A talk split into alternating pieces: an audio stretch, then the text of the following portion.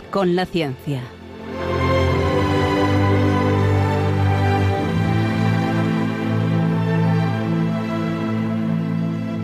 Dirigido por Javier Ángel Ramírez.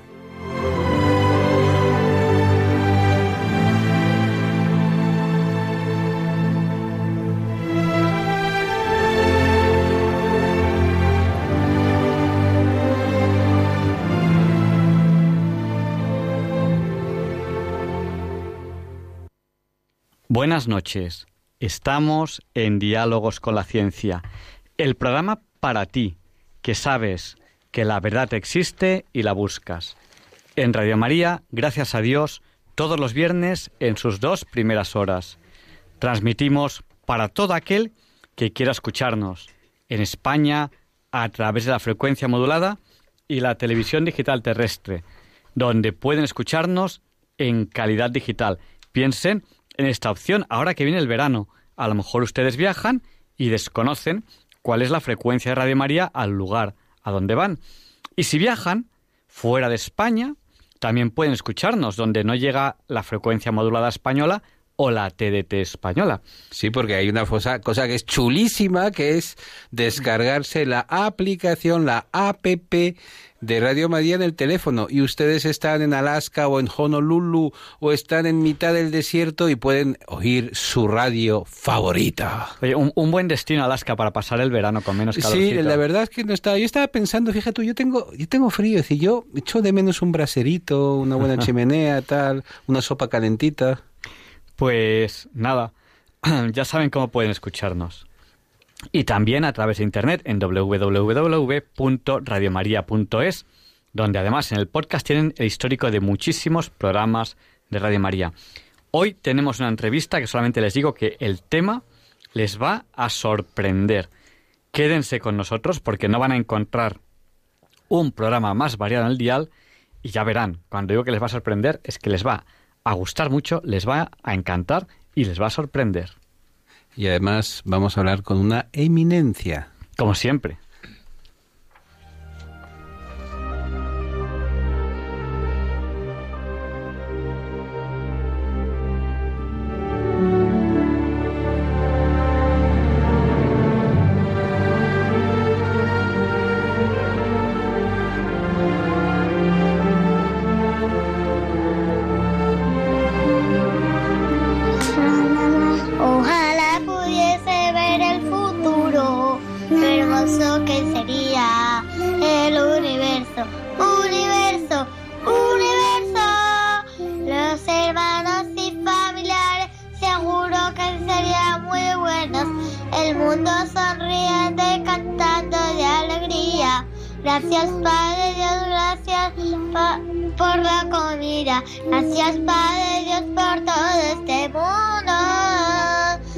Gracias Padre Dios.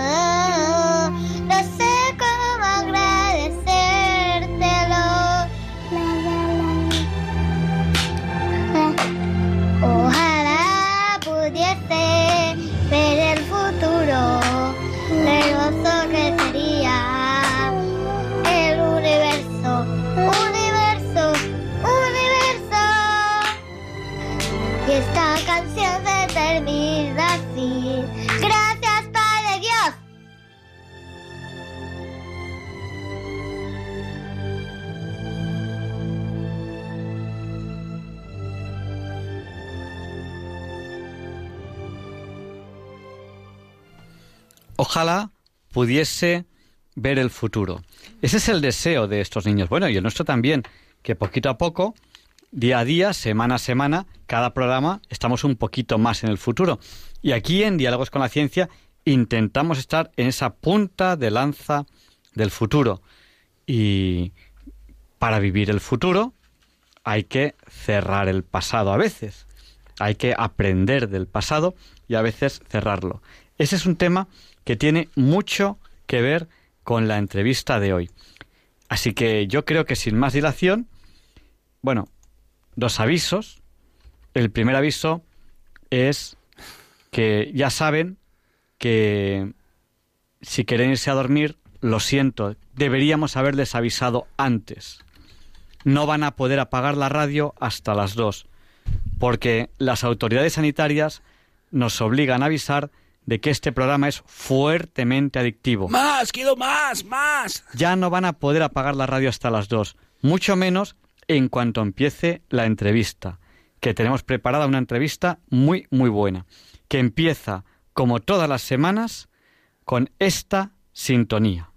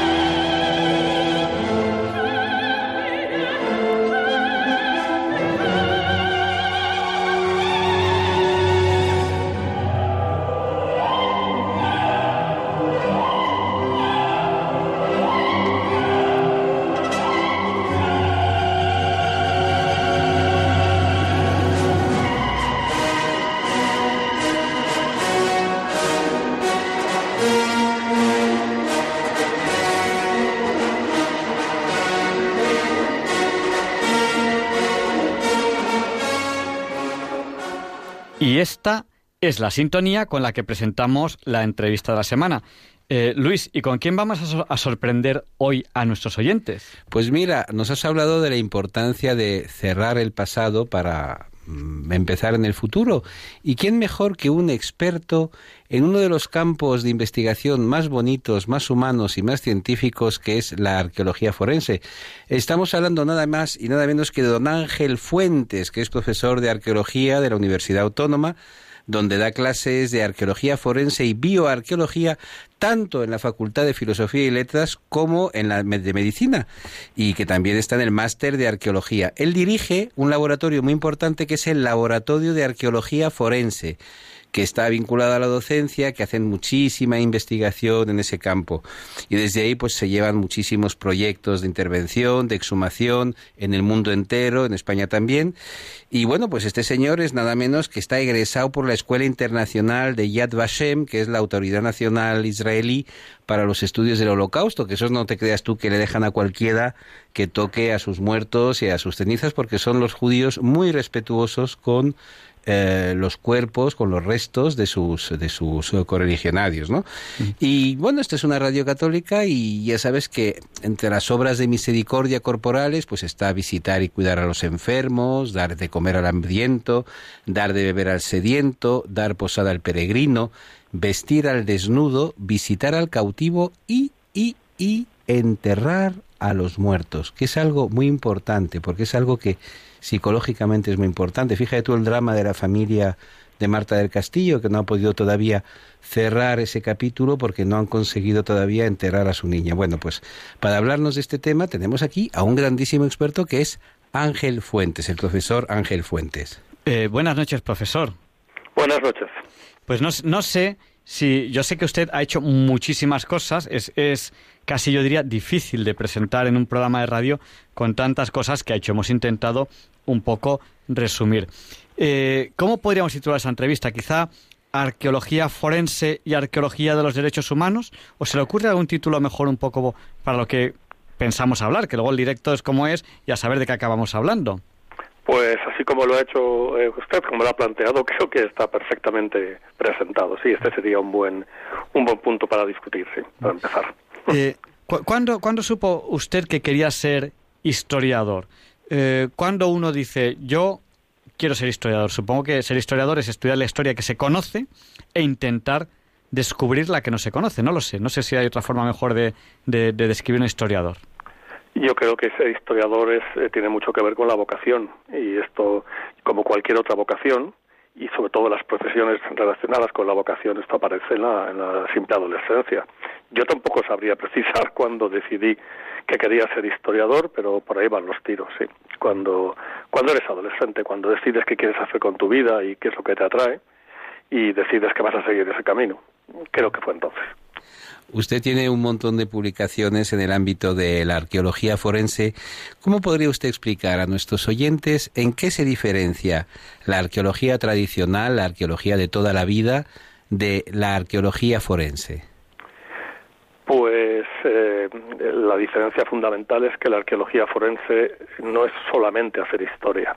La arqueología forense no es una ciencia por sí misma, es una disciplina que pone todo su bagaje técnico, todos sus conocimientos, nuestra experiencia en resolver otro tipo de problemas, que pueden ser policiales, pueden ser judiciales, pueden ser eh, de derechos humanos, eh, simplemente históricos. Eh, esta es la arqueología forense, es decir, es una arqueología aplicada a otros campos que no son estrictamente históricos. Pónganos un ejemplo, por ejemplo, eh, cuando usted hace arqueología forense, ¿es del siglo XX o puede ser a lo mejor muy, muy, muy antigua y usted también hace una arqueología forense intentando descubrir qué ha pasado? Sí, sí, de hecho, de hecho es así. La arqueología forense eh, en realidad se, llama también a toda la, eh, a una nueva disciplina, una nueva versión de la arqueología que tiene que ver con el estudio de los restos humanos. De ahí su relación con la bioarqueología. Si la arqueología no solamente trata sobre objetos, sobre edificios, sobre construcciones. Eh, desde hace más de 100 años también el registro biológico es muy importante. Los restos humanos, que tienen tantísima información o más que los objetos que acompañan en una tumba antigua. ¿no? Eh, los restos humanos a veces tienen mucha más información incluso que los objetos. pues ese tipo de información ha creado una arqueología biológica y también se habla de arqueología forense, la que tiene que ver con el estudio integral de los restos humanos, antiguos y, actuales. Ha dicho usted nueva arqueología. Eh, ¿Desde cuándo se hace esta nueva arqueología? ¿Cuándo, ¿cuándo empezó? Ya va teniendo añitos, porque eh, más o menos empezó hacia la mitad del siglo XX en Estados Unidos. Y, su, historia es casi muy, muy novelesca, casi de película, ¿eh? puesto que, que fue una, una, no una casualidad, porque las casualidades luego casi ni existen, pero sí fue una, una, una coincidencia muy feliz de, gente que trabajaba para el FBI en, Washington, eh, gente de FBI y gente que trabajaba en la Smithsonian Institution, que es una institución eh, que se dedica a arqueología, a antropología cultural en Estados Unidos, que estaban muy próximas y, coincidían en un restaurante comiendo a menudo. Eh, sí, sí, tal cual, coincidían en un restaurante y, bueno, pues además se, se, reconocían como los caps, con los policías, los polis y los bones los huesos. Los que hacían estudiaban huesos y restos y los que, los policías. Y bueno pues eh, estas cosas que pasan felizmente no que eh, coincidían en la, comida estamos trabajando sobre esto hasta que me imagino que sus no, lo sé lo estoy imaginando pero no es difícil pues ah, tenemos un problema con, eh, con un cadáver que, que no sabemos nosotros sabemos mucho de huesos y de cadáveres y así empezó verdaderamente así empezó. Y, desde ahí viene ese, ese, trabajo conjunto eh, con fines policiales y judiciales de la arqueología. Y a partir de ahí se empezó a, difundir por otros países, sobre todo anglosajones, y, y bueno, pues eh, posteriormente ha llegado literalmente a todo el mundo. Es muy peliculero, lo sé. De hecho, hay una serie de televisión que, que un poco recoge esa tradición de caps y bones, de huesos, bones y, y polis, ¿no? Eh, que, bueno, pues ha hecho mucha fortuna. Sí, a la, de hecho a la forense la llamaban huesos, de recordar. claro, efectivamente, efectivamente, como se llaman, como se denominaban, eh, de, esta manera se denominaban entre ellos, sí. Sí, porque usted ha empezado la entrevista eh, hablándonos de, de, policía, de jueces, de, de derechos humanos. en arqueología forense se hace, entre comillas, lo de las fosas solamente o, o de más lugares. No, no, sé, es que ya, eh, eh, quiero decir, eh, nos imaginamos todos arqueología pues desenterrando uno o varios cadáveres en una fosa, o se hacen más lugares, algo más. depende también un poco los países. En los países anglosajones eh, se permite porque eh, tienen facilidad para hacerlo por el, tipo de sistema judicial, ¿no? que, es completamente distinto al europeo y sobre todo al español. Allí los fiscales, las fiscalías, eh, tienen un protagonismo mayor en, la, en, el, armazón de los casos ¿no? que, llegan a, juicio. Y de hecho hay un, tipo de fiscal que es el coroner, el coronel sería en castellano, que es un poco el fiscal que organiza la información que luego pasa al juez, pasa al juez posteriormente. Esto no ocurre en nuestro sistema. En esos países anglosajones, estos fiscales especiales o coroner permiten que haya muchos más especialistas en, la fase de incubación de los expedientes que en, el caso, por ejemplo, español. Y por lo tanto, allí pueden personarse muchos más especialistas, peritos, eh, desde el mismo momento de la instrucción del, sumario. Y, bueno, pues allí la colaboración con, con el mundo mm, judicial y policial es más fácil en el caso español es mucho más difícil. Por lo tanto, es muy, mucho más difícil o imposible. Eh, porque la ley de procedimiento, eh, la, ley, perdón, de enjuiciamiento criminal, que es ya muy antigua, pues lo, impide. Pero, pero bueno, aquí en el caso de España, la actividad de la arqueología forense está mucho más limitada que en otros, en otros sitios. ¿no?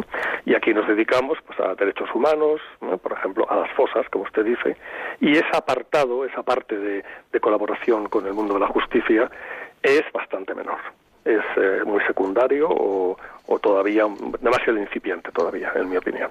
Yo creo que hay una cosa muy importante en su especialidad, que es que ustedes valoran mucho el lugar, es decir, el sitio donde se encuentra el cuerpo, es decir, que en una, hay una vieja eh, ciencia forense que consiste en levantar el cadáver y llevarlo al Instituto Anatómico Forense y ahí pues miran el cadáver, ¿no? Pero ustedes, digamos que dan mucha más importancia al detalle del lugar donde se encuentra, la posición, a los... recuerdo un caso famoso que se llamaba Rocío Washington, una chica a la que habían asesinado y que se mandó a la cárcel a una señora y resulta que luego la tuvieron que soltar porque se descubrió una colilla que era muy importante. Yo creo que sobre eso sabe usted algo, ¿no? Bueno, eh, en realidad eso lo descubrió un policía. Esto ahí no, intervinieron jamás arqueólogos, pero efectivamente tiene que ver con eso. Nosotros los arqueólogos eh, hacemos de, de nuestro oficio, pues eh, oferta, ofrenda también a quien nos, nos, pueda necesitar. Para nosotros es muy importante el lugar, el sitio, el, espacio en el que sucede cualquier acontecimiento histórico. Y efectivamente, como usted veo que está muy bien informado, pues eh, tradicionalmente en el mundo policial, cuando aparece un cadáver, eh, se llama al forense que hace el levantamiento de cadáver, para lo cual hay un protocolo, pero básicamente, tradicionalmente esto consiste en que el cadáver se lleva a hacer una autopsia para sacar toda la información que, sea pertinente. Pero, eh, claro, eh, está siempre el cadáver, una vez que se saca de su sitio, donde ha aparecido, se pierde mucha información que si no se recupera específicamente, para eso está la policía. La policía efectivamente es experta en el reconocimiento del lugar donde suceden los, los como se dice ahora, el lugar del crimen, el lugar del delito, eh, mal traducido. Eh, pero a veces sucede que, estos lugares tienen una, una complicación especial. Por ejemplo, cuando el cadáver está enterrado. Y los policías, la policía, no, no, no siempre tienen eh, la capacidad o la formación para moverse bajo tierra con, con, eh, eh, evidencias que están escondidas, enterradas, como lo hacemos los arqueólogos, que llevamos siglos trabajando y, tenemos una metodología específica de, ello, ¿no? Y por lo tanto, pues igual que cuando la policía se encuentra un cadáver debajo del agua, eh, bueno, ahora ya tienen ellos expertos buceadores, llaman a expertos buceadores, pues cuando la policía se encuentra un cadáver enterrado, lógicamente debería contar también con arqueólogos que somos los que sabemos trabajar y nos, y nos defendemos muy bien en estas condiciones. Porque, en efecto, en efecto, cualquier testimonio, por pequeño que sea, puede ser vital como el que acaba de contar usted, efectivamente. Es que a mí me impresiona mucho la metodología arqueológica, es decir, me impresiona mucho la cantidad de investigaciones que hacen ustedes sobre aspectos, sobre musgos, sobre... Yo sé que saben ustedes sobre, eh, incluso sobre boñigas antiguas, ¿no? Creo que han reconocido ahora, en hace poco, en el norte de Italia, unas cacas de, de caballo que eran importantes del ejército de Aníbal. Es decir, ustedes se fijan en muchísimas cosas que los demás mortales no sabemos ni siquiera que existen, ¿no? Hacen estudios sobre pólenes, sobre tierras, sobre la posición de los cuerpos, cosas que son fascinantes y cosas que son las que permiten precisamente, que es de lo que nos interesa hablar en un programa científico, que es averiguar la verdad, que es algo complicadísimo. Es decir, ustedes tienen unas metodologías que cuando si, algún día tendríamos que hacer, eh, Javier Ángel, un serial sobre todos los métodos que tienen hoy día los arqueólogos, de los que mm, nuestro público ni sospecha que existen. Es decir, es increíble la información que pueden sacar de un rinconcito. Yo creo que usted hizo una investigación sobre un personaje en Canarias que me pareció una cosa muy interesante.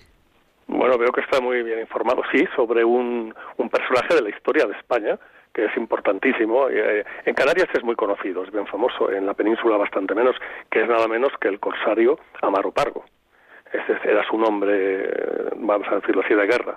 Amaro, Pargo, eh, Amaro, Pargo, era un, fue un corsario entre el siglo XVII y XVIII, un personaje importantísimo, además una figura verdaderamente apasionante y que efectivamente pues eh, nosotros lo, sumamos estaba enterrado en su en su cripta en, en San Cristóbal de la Laguna la cripta familiar y conseguimos los permisos en fin también financiado por por una empresa de videojuegos eh, en fin, y, bueno, lo sacamos y le pudimos hacer análisis bioquímicos a, los restos y bueno, salieron eh, salieron conclusiones muy muy interesantes sobre esta sobre esta este personaje, sobre su familia que por cierto ahora son objeto de una tesis doctoral que espero que se lea en este mismo año. O sea que, que en efecto salen salen muchísimos datos. Por ejemplo, que Amaro Pargo, eh, pues era eh, bueno, fue un personaje desde el punto de vista histórico, eh, ya le digo, muy relevante. Este, este era un canario que, que cuando empezó el, comercio con América, pues los piratas, sobre todo holandeses, franceses e ingleses, utilizaban Canarias como el, flanco débil de ese barco, de esos, barcos americanos. ¿no? Cuando venían de América llenos de, de, productos, pues llegaban ya prácticamente exhaustos. Si llegaban a Canarias, recuperaban agua, comida y ya llegaban fácilmente a la península y era el momento de atacar y ahí fueron unos años tremendos, ¿no? De grandes pérdidas para, para la monarquía. Y bueno, pues eh, aparte de la, flota real, también los corsarios, eh, al servicio del rey, pues jugaron un papel importantísimo y entre otros Amaro Pargo que además era un personaje inteligentísimo, que hizo eh, grandes negocios y fue un, gran innovador y como se hizo un emprendedor. Y este, este personaje lo hemos conocido en parte también por los restos bioquímicos, ¿no? Y sabemos hasta de qué murió. Sabemos hasta de qué murió. Pues tiene que avisarnos porque supongo que no se puede contar todo si va, si va a haber una tesis doctoral, pero cuando la haya, avísenos Primero porque a lo mejor pues es interesante asistir y asistir a la presentación de la tesis. Y segundo porque es que es un tema que rápidamente aquí en Diálogos con la Ciencia tenemos que emitir porque supongo que los resultados a los que han llegado tienen que ser interesantísimos, que no se podrán anticipar porque las tesis son así. hasta que no esté investigado y presentado, pues hay cosas que, que no se pueden, que no se puede, no puede darse publicidad de, de ellos. Yo quería hacer una pregunta a este respecto. Ustedes, pues, por ejemplo, consiguen permiso para desenterrar a este señor. Eh, ¿Cuáles son las implicaciones éticas y morales que tiene este tipo de arqueología? Y, me explico, por ejemplo, este señor, supongo que estaba correctamente enterrado. O cuando ustedes van a, una momia, a una momia egipcia, por ejemplo, que está muy de moda, ¿no? Las momias egipcias parece que a todos nos interesan mucho porque es un mundo muy desconocido por lo general para muchos de nosotros. Claro, esa momia está entre comillas, correctamente enterrada. ¿Cómo se atreve uno? No, yo voy a desenterrarla y voy aquí a descubrir cosas, a ver qué, qué comía, a ver qué, de qué murió, eh, a ver qué edad tenía, a ver cosas de, que, yo qué sé, si era hermano de este otro, no sé, no sé si eso se puede saber o no, ¿cierto? ¿Y cuáles son las, las implicaciones éticas y morales? Pues eh, las tiene. En primer lugar, en el caso que, que estamos hablando, el del, del corsario Amaro Pargo, desde luego tiene familia y estuvieron allí presentes. Y de hecho bajaron a, a, la, a, la, a la, cripta y, y, en fin luego otra otra parte de la familia que viven aquí en la península estuvieron aquí les tomamos eh, muestras genéticas para, para compararlas con, con los restos y bueno pues efectivamente eh, esto no es sacar unos unos restos anónimos y por supuesto tiene un contenido ético eh, que nosotros nos imponemos, eh, por supuesto que sí. Eh, siempre los que trabajamos con, restos humanos en arqueología, para nosotros es un asunto importantísimo y cada vez lo es más. Y cada vez lo es más. Jugamos con mucha información, pero sobre todo jugamos con restos humanos. Para nosotros, incluso aunque legalmente restos muy antiguos ya no lo sean, no se pueden considerar eh, restos eh, de una persona, sino son restos cadavéricos, no son para nosotros huesos. no lo son, o no son simples huesos, son mucho más, ¿no? Y, claro, naturalmente lo son. Y nos imponemos incluso unos límites mucho más estrictos eh, de, tratamiento, de cuidado, de respeto, eh, de qué hacer con esos restos, de cómo volverlos a reinhumar, de, de qué hacer con ellos, mucho más de lo que de lo que se nos pide legalmente y de lo que incluso la gente consideraría que es suficiente, ¿no? Para tratar con respeto eh, el tipo de material con el que trabajamos. Para nosotros es importantísimo. Bueno, debe ser importantísimo. Además, imagino que ustedes tienen su corazoncito y que a veces eh, es durísimo el, tener que abrir una fosa. Por ejemplo, pues eh, yo creo que usted ha estado en, Yugoslavia, ¿no? En, el teatro de, de, esas matanzas espeluznantes. Entonces, conozco, conozco efectivamente el caso de la Yugoslavia. Eh, yo las exhumaciones que he hecho han sido siempre en la península, bueno, conozco por supuesto en, muchas, en, muchos sitios, pero las que yo he hecho personalmente han sido siempre en España, da igual, sean donde sean, cada vez que uno eh, está trabajando en un asunto así, eh, es una experiencia intensísima, intensísima, a veces desgarradora.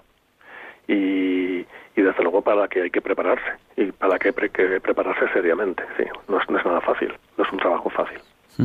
Nos ha hablado de que, usted se, de que ustedes se, autoimponen unas normas éticas. Esto es muy importante, ¿no? Porque aquí en Diálogos con la Ciencia hablamos mucho de, la dignidad de la persona, de la persona como individuo humano, y eso yo me alegro mucho que, ustedes se autoimpongan unas normas. Eh, además, hay regulación, es un tema, es un tema regulado. ¿Cómo de regulado está? ¿Usted piensa a lo mejor eh, que está poco regulado porque a lo mejor es relativamente nuevo, a lo mejor había que regularlo más? Quizá, quizás no se atreve usted a decirnos, eh, aconsejarnos sobre la regulación, pero sí a decirnos lo que hay. Es decir, que a lo mejor usted no, no quiere opinar, pero sí quiere decir, esto es lo que hay y, no lo sé. No, no, no, es, no, es tan, no es tan complicado como eso, es más sencillo. Eh, bueno, hay una normativa legal. Cuando uno eh, extrae restos humanos, hay normativa legal que dicen que es cuándo se puede hacer, en qué condiciones se puede hacer y a partir de, eh, eh, bueno, pues eh, cuándo se consideran ya, a partir de X años, de cinco años, se consideran restos cadavéricos. Por lo tanto, la protección legal que tienen esos restos varía también con el tiempo, por supuesto que sí. pero por encima, sí, dígame. Perdóneme, es que le, he interrumpido porque estaba dirigiéndome al director. Me, me, me, estaba diciendo una cosa a mí y, y, hemos entrado en directo. De acuerdo. Eh, eh, pero efectivamente, por encima de esa normativa legal que dice qué es lo que, eh, qué es lo que se debe de hacer y, en qué condiciones eh, técnicas, nosotros nos, nos, imponemos todavía unos criterios mucho más rígidos. Básicamente, los, esos criterios los sacamos, de, los extraemos de la experiencia que, nos, que tiene, por ejemplo, la biomedicina, la bioética que nos lleva muchos años, que creo que ahora mismo es el corpus, el, corpus internacionalmente reconocido, más avanzado, más completo, eh, más decididamente positivo que hay en, este tipo de cuestiones.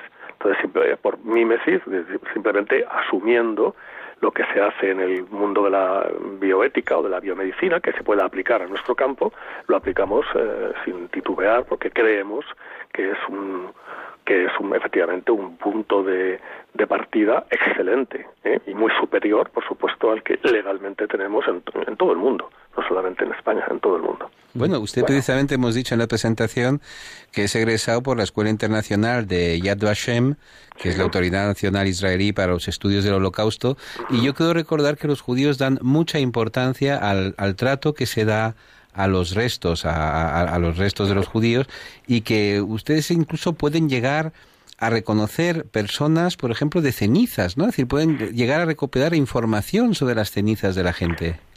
Claro. Eh, hace ya muchos años el, mundo de los forenses, eh, efectivamente, los restos incinerados, que eh, pues, pues, por supuesto tienen muchísima información de los huesos, de los restos de hueso que quedan en las cenizas, pero también información bioquímica que no siempre se pierde cuando se incinera un cadáver. Y en el caso que usted me está contando, sí, yo soy egresado de la primera promoción de habla hispana de, la Escuela Internacional de Yad Vashem, porque efectivamente el mundo del Holocausto, el mundo del holocausto judío, ese es el origen de, todo el tratamiento de la política de derechos humanos en el mundo. Fue después de la Guerra Mundial cuando, después de la barbarie, eh, de la barbarie eh, del holocausto, pues se dio cuenta que esto no podía volver a ocurrir y, efectivamente todo lo que se lleva avanzado a partir de los estudios del holocausto pues son, son para nosotros hitos fundamentales en, en nuestra profesión y es cierto los, eh, la religión judía es extremadamente cuidadosa con, con los restos humanos.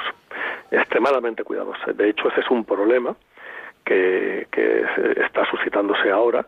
Eh, fíjense, 80 años después de acabada la guerra, literalmente, casi 80 años después, se está suscitando ahora con, mucha intensidad en, Europa, donde los países, de, sobre todo de lo que fue Europa del Este, eh, por su crecimiento económico, pues están interviniendo fosas, fosas comunes, eh, donde hay matanzas de judíos en Ucrania, en Letonia, en Estonia, y bueno, pues están pidiendo que efectivamente se retiren, a veces fosas de miles o decenas de miles de, individuos. ¿no?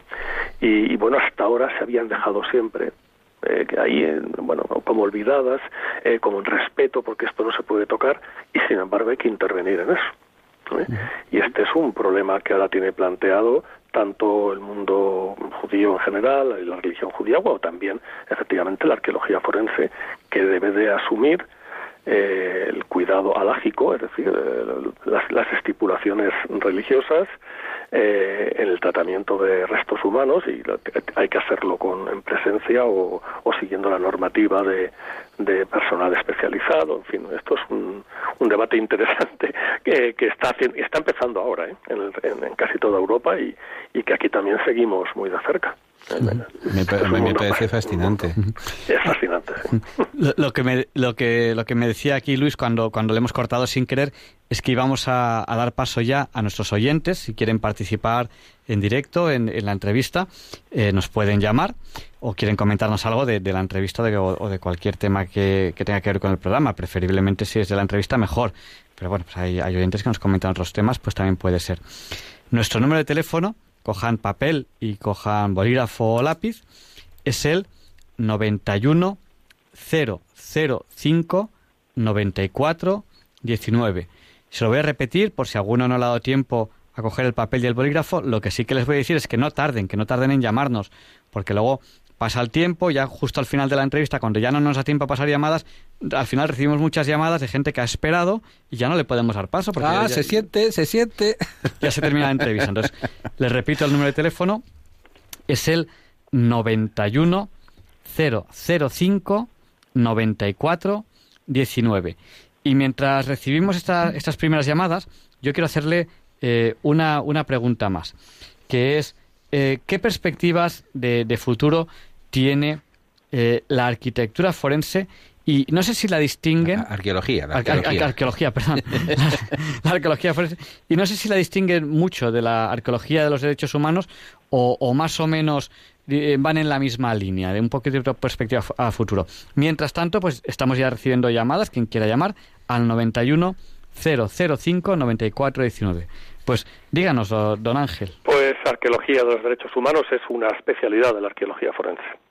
Es eh, la aplicación de todas las técnicas de recuperación, de localización, recuperación e identificación de restos humanos en conflictos, en conflictos internacionales recientes para, para restañar las heridas sociales que han causado estos conflictos, ¿no?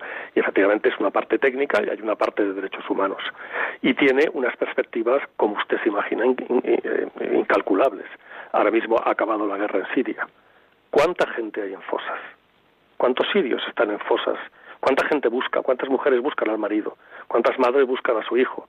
Esto, esto habrá que hacerlo. Hace poco acabó el conflicto de Irak, miles de cadáveres en fosas, o en Afganistán.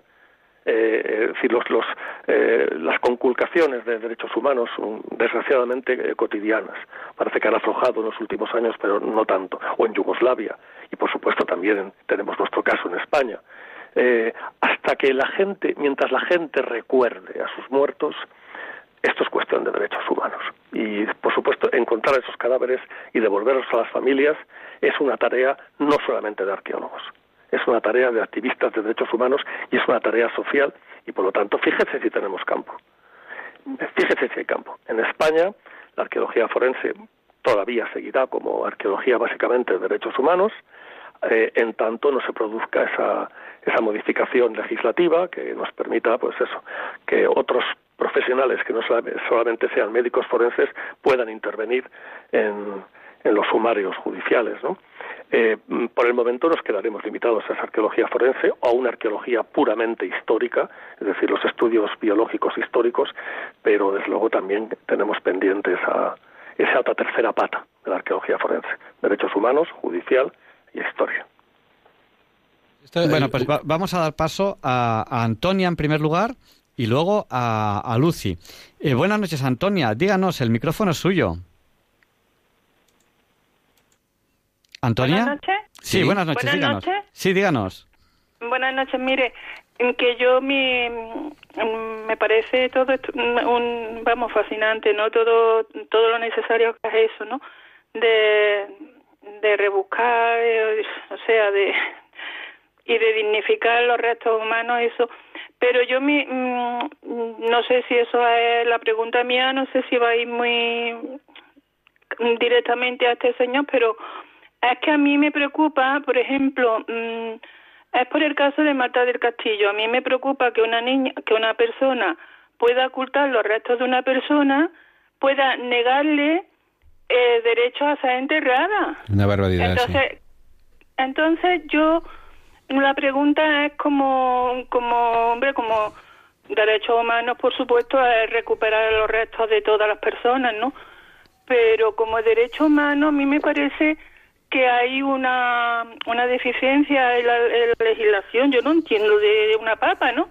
Pero yo creo que cuando una persona oculta el cadáver de otra, no debía de empezarle a contar la, la, la, pena hasta que no, no dijera dónde está. Sí, por el, caso ejemplo, de, el caso de esta chica, de Marta del Castillo. El caso, el caso de esa chica, por ejemplo, entonces yo creo que, y de tantas que hay por ahí perdidas, cualquiera sabe entonces yo digo que eso a lo mejor no es tema de este señor, pero vamos que... Bueno, le, le, preguntamos si, si, quiere decirnos algo. Muchas gracias, Antonia. Pues le, respondemos ahora por la radio. Sí, gracias. Gracias. El tema de Marta del Castillo es obviamente de los más eh, calientes que hay ahora mismo en España, ¿no? Eh, desgraciadamente. Desgraciadamente porque ya son muchos años y yo creo que la familia eh, merece, necesita necesita nada más mm, técnicamente ¿no? que, que, exista un cuerpo para empezar el proceso de luto y, y empezar a olvidar esta pesadilla que sin cadáver eh, todavía seguirá pendiente. Y mire que la policía ha hecho, ¿eh?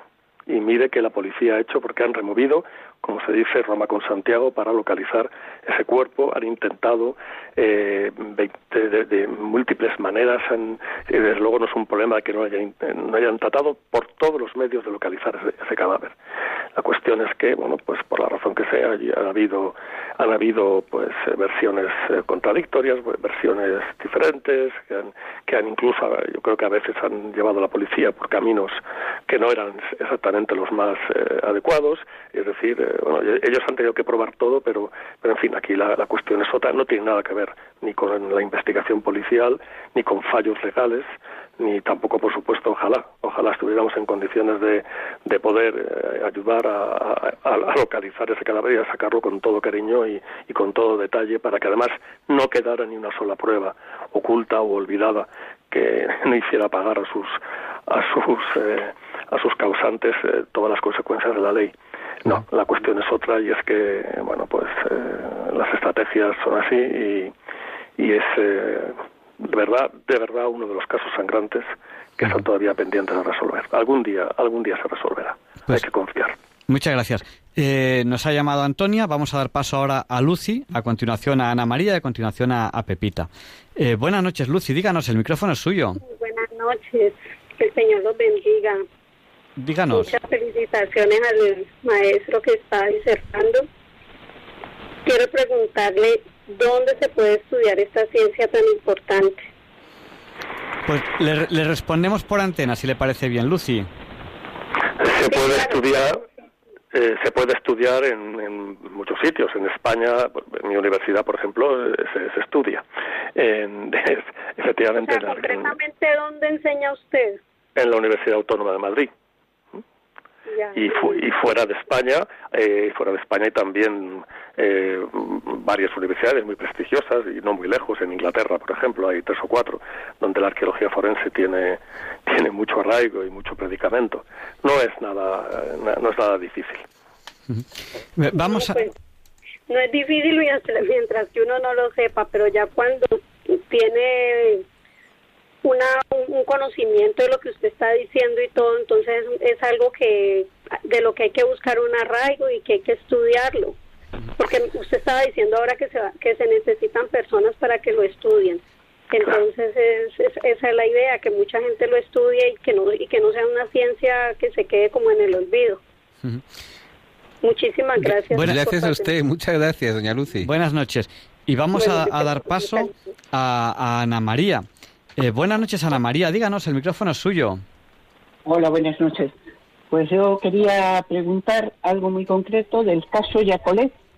Si es que entró en acción, eh, bien por derechos humanos, o no sé exactamente cuando, digamos, eh, requiere la policía, mm, más allá de los forenses que han intervenido en casos muy populares, pues eh, el- este desvío de para mí el más interesante por lo que hace a los derechos humanos que todos los eh, eh, descendientes de aquellos antepasados que están dispersos por ejemplo aquí muy cerca en nuestro mismo país en cunetas de carreteras Sí. y en, eh, eh, en cementerios eh, en las tapias bueno eh, ¿cuándo entran en acción? Una vez que la policía, o cada caso es cada caso y muy diferente, cuando cuentan con, con sus servicios tan especializados. Pues le, le respondemos por la radio, si le parece bien. Ana María. Vale, gracias. Buenas noches, gracias. Bueno, pues nos pregunta Ana María que cuándo entran ustedes en, en servicio. Pues eh, buena buena pregunta. En efecto, eh, ella ella incluso ha propuesto distintos casos en los que efectivamente es, eh, la actuación es, es, eh, también diferente. Ya ha hablado del Yakovlev, del caso este del avión eh, que, había alquilado el gobierno español para repatriar eh, soldados y que se cayó en, en Trabzon, en, en cerca del Mar Negro. Y bueno, ahí la verdad es que no hubo, bueno, hubo una, una recuperación de cadáveres y unas, unas, eh, unas, eh, unos informes forenses que en fin luego han sido objeto de, de, de, tratamiento judicial, incluso han tenido repercusiones judiciales. Y en ese caso, por supuesto, es, es uno. Eh, la policía habitualmente no cuenta con en, en, la fase de instrucción con, con, arqueólogos forenses, no necesariamente, alguna vez eh, como peritos eh, complementarios, pero no es lo, habitual, porque ya digo que hay problemas legales, y en el caso que ella habla de fosas, este es, este es un caso completamente distinto, porque aquí sí que al ser fosas y ser, al tener más, más tiempo, en muchos casos no está judicializada la exhumación, se hace a demanda de familiares o de agrupaciones de familiares, y en ese caso sí que los arqueólogos forenses, eh, junto con antropólogos y con, los activistas de derechos humanos, trabajamos desde el mismo momento en que se empieza el proyecto de exhumación. En ese caso sí. Por lo tanto, la respuesta es depende cada caso, pues la intervención o no se produce o es más tarde o a petición de quien sea o desde el primer momento, desde el minuto uno casi, en el que se empiezan los proyectos de exhumación. Pues vamos a dar paso a Pepita, que nos llama desde Valencia. Le vamos a pedir que sean ya breves, porque tenemos varias llamadas y para ir dando paso a todas las que podamos. Eh, buenas noches, Pepita, díganos, el micrófono es suyo. Hola, buenas noches. Mire, quería darle las gracias porque yo soy una persona que estoy puesta en este asunto. Mataron un tío mío en guerra y están sacando ahora los huesos, están sumergiendo, están haciendo mucho me hubiera gustado que esto lo hubieran hecho mucho antes para poder sacar, porque somos familias que ya no quedan nada más que sobrinos, nietos y bisnietos. Le doy las gracias por el trabajo que hacen, porque sé que el que está haciendo este este chico está haciendo una labor muy fuerte, se llama Miguel, está haciendo una cosa muy fuerte, muy muy agradable, agradable y me y darles las gracias. Pues muchas gracias, muchas gracias a usted, eh, Pepita. Gracias por llamar. Buenas noches. Pues Eh, don Ángel, no sé si queremos... si queremos decir- Conozco, conozco, a, conozco a Miguel, me imagino que esta oyente se refiere al caso de las fosas de Paterna, aunque él ha trabajado, lo conozco personalmente a Miguel, efectivamente está haciendo un trabajo fantástico en, en la comunidad valenciana, que, que recientemente está eh, eh, excavando y, favoreciendo la exhumación de, de algunas de estas fosas. Y en fin efectivamente hace un trabajo estupendo. Y fíjese fíjese lo que una familiar eh, afectada pues considera que este es un trabajo necesario que este es una, una- una- un oficio que, que efectivamente está justificado por por, la- por el, baño- el valor añadido que tienen los familiares de, de sentirse pues un poco reivindicados en pérdidas humanas muy antiguas y muy dolorosas que pasado el tiempo siguen todavía doliendo. Va- vamos a dar paso a, a María Nubia. Eh, díganos, María Nubia, el micrófono es suyo. Hola. Eh, buenas noches. Buenas noches. Eh, pues mira, escuchando el programa, pues es muy interesante y felicito a esta persona, no sé si es un ingeniero, No, es un profesor, Pero- es un profesor de la universidad. un profesor, pues mira, está aclarando las cosas muy lindas.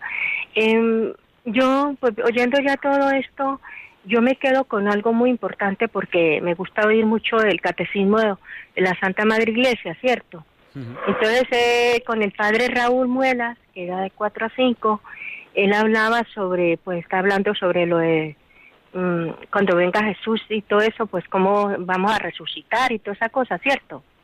¿Cómo seremos? Entonces yo me quedé que, por ejemplo, por la desaparición de esta niña Marta y, y muchos más, muchos más, porque yo también tengo familia que ha desaparecido, pero no así, sino en, en eso, cuando se, se viene una montaña, ¿no? De lodo Sí. que también desaparece la persona porque prácticamente la, la ha desintegrado el, el- esa cosa, esa, esa va- lava que viene en roja, quemando todo. Desaparece. Yo también tengo mucha familia que desapareció en mi país, que quedaron mm, 25 metros bajo tierra. ¿Pero qué me dice usted? ¿Pero eso dónde fue? Sí, en, en Colombia, en- Ah, de- en de- sí. eso fue cuando la, se, se fue, Sí, se de Armeros, en ¿te lodo, en lodo toda la, la montaña. Sí, la montaña, la, la, el, nevado de Ruiz. Sí, me acuerdo, qué horror que había una niña que se quedó aprisionada. Sí, sí, fueron 30 mil, 30 mil, toda la ciudad, toda la ciudad quedó sepultada. Qué horror, qué espanto.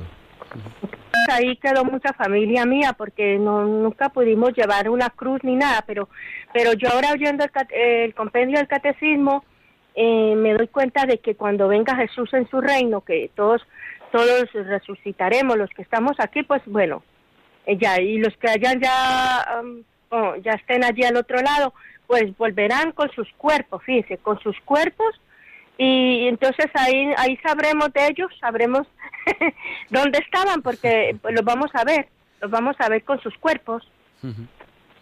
O sea, casi como hayan quedado, porque también eh, ha tratado este sacerdote que es una maravilla para explicar, el padre Raúl Muelas, que me gusta mucho escucharle, tanto ahora a las, a las 4 como a las 12 de la noche que da los lunes eh, el pozo de Sicar. De, sí, el pozo de Sicar. Pues muchas, muchas. Entonces ahí me ha quedado a mí, me he quedado yo, yo yo decía, pero ¿qué, qué será si, si estas personas que han desaparecido así, eh, de una forma que uno nunca puede llevarle una rosa ni nada, eh, ni saber dónde quedaron, pues que, que, que duro es para, para, para todos y la familia y todos. Y, y no sabe, pero ahora como la explicación que da el padre, pues eso me ha dejado a mí muy muy bien, muy bien. Dije yo, pues mira, ahí ya sabré que están, que los veremos en el último día. Pues muchas- Sabremos de ellos a dónde fue, porque eh, por mucho que esconda, por ejemplo, a Marta de Castillo, su cuerpo eh, saldrá el día, el último día, saldrá con su alma. Pues muchas gracias, María Nubia. Vamos a seguir dando paso a, a las llamadas de los sí, entonces, pues que Dios y la Virgen me los bendiga y, Muchísimas y que gracias. muchas gracias por estas explicaciones también, que son maravillosas. No, no, deje, no deje de rezar por nosotros. Yo oro por todos. Much- muchas gracias. Buenas noches. Sí, bueno, Y- que, que Dios y la Virgen me los bendiga y me los cuide mucho. Gracias. Buenas noches. Por cierto, do- don Ángel, una, una pregunta, una curiosidad. ¿Hay, eh, ¿Hay algún santo patrón de la arqueología? Que yo sepa, no. pero yo lo propongo rápidamente. Claro. Eh, eh, sería Santa Elena, lógicamente. Claro, la, la primera arqueóloga, es verdad, es verdad, es verdad. Por supuesto, ella fue la primera que hizo las primeras indagaciones para localizar el Gólgota y los, eh, los fragmentos del Ignum Crucis. Yo, creo, yo rápidamente lo propongo, Pues que sea Santa Elena. Eso hay que proponerlo. Pues sí, señor. Lo pode- lo- Estamos- Aquí, desde Diálogos con la Ciencia, lo apoyaremos lo que haga falta. O sea, que, que se cuente con ello. Que además, como ha visto, tenemos muchos oyentes y muy despiertos a, a- a- a cualquier hora de la noche. Hemos perdido la llamada de Consuelo, pero vamos a dar paso a, a Isabel. Y yo creo que ya es la última llamada que damos paso. Mm, Porque no hemos, abu- hemos abusado muchísimo del profesor, le tenemos despierto a estas horas y él da clases. Pues nada, que además no- nos ha escrito al WhatsApp del programa de radio, que es el del 8, que es el 8 por 8 64, pues el WhatsApp, nuestro WhatsApp es el 649 888871. Nos ha escrito Charo de Cádiz y le queremos saludar. Y le damos paso a Isabel. Eh, buenas noches, Isabel, el micrófono es suyo. Eh, Hola, buenas noches. Eh, doy gracias por el programa y, aunque la pregunta que tengo mm, no es, mm, bueno, es parecida, pero tengo la duda de si este señor me lo podía solucionar. Cuando eh, hay o se sospecha de una am, diligencia médica, ¿qué es lo que se puede hacer? Eh, pedir y qué diferencia hay entre una mm, necrosia y Ay, perdón, ahora no me sale la palabra. Bueno, no, no, no se preocupe, Isabel. ¿Qué es lo que quiere decir? Mm, Pues verá, una, o una autopsia. Autopsia y necropsia. Ah. Sí, Eso. y, y además, ¿qué se puede hacer cuando se sospecha que hay una negligencia médica, por favor? Pues nada, pues le intentamos responder y vamos a dar paso antes a Consuelo, que resulta que le habíamos perdido la llamada y la hemos recuperado. Vale, Isabel, le damos paso a Consuelo y luego intentamos responderle por, por antena. Venga, vale, Buenas muchas noches. gracias. Consuelo, buenas noches, que la habíamos perdido y hemos recuperado la llamada con usted. Díganos. Bueno, mu- muchas gracias. Que yo no estoy acostumbrado a llamar, ¿sabe? Perdone, no, no, no- no tengo, no, tengo ordenador, solo tengo teléfono Y- fijo. si puede usted apagar la radio, porque está haciendo eco. Tiene que apagar la radio Ah, sí, sí, sí, y lo apago, sí, lo apago. y hablar, Lo apago, sí. y hablar tranquila.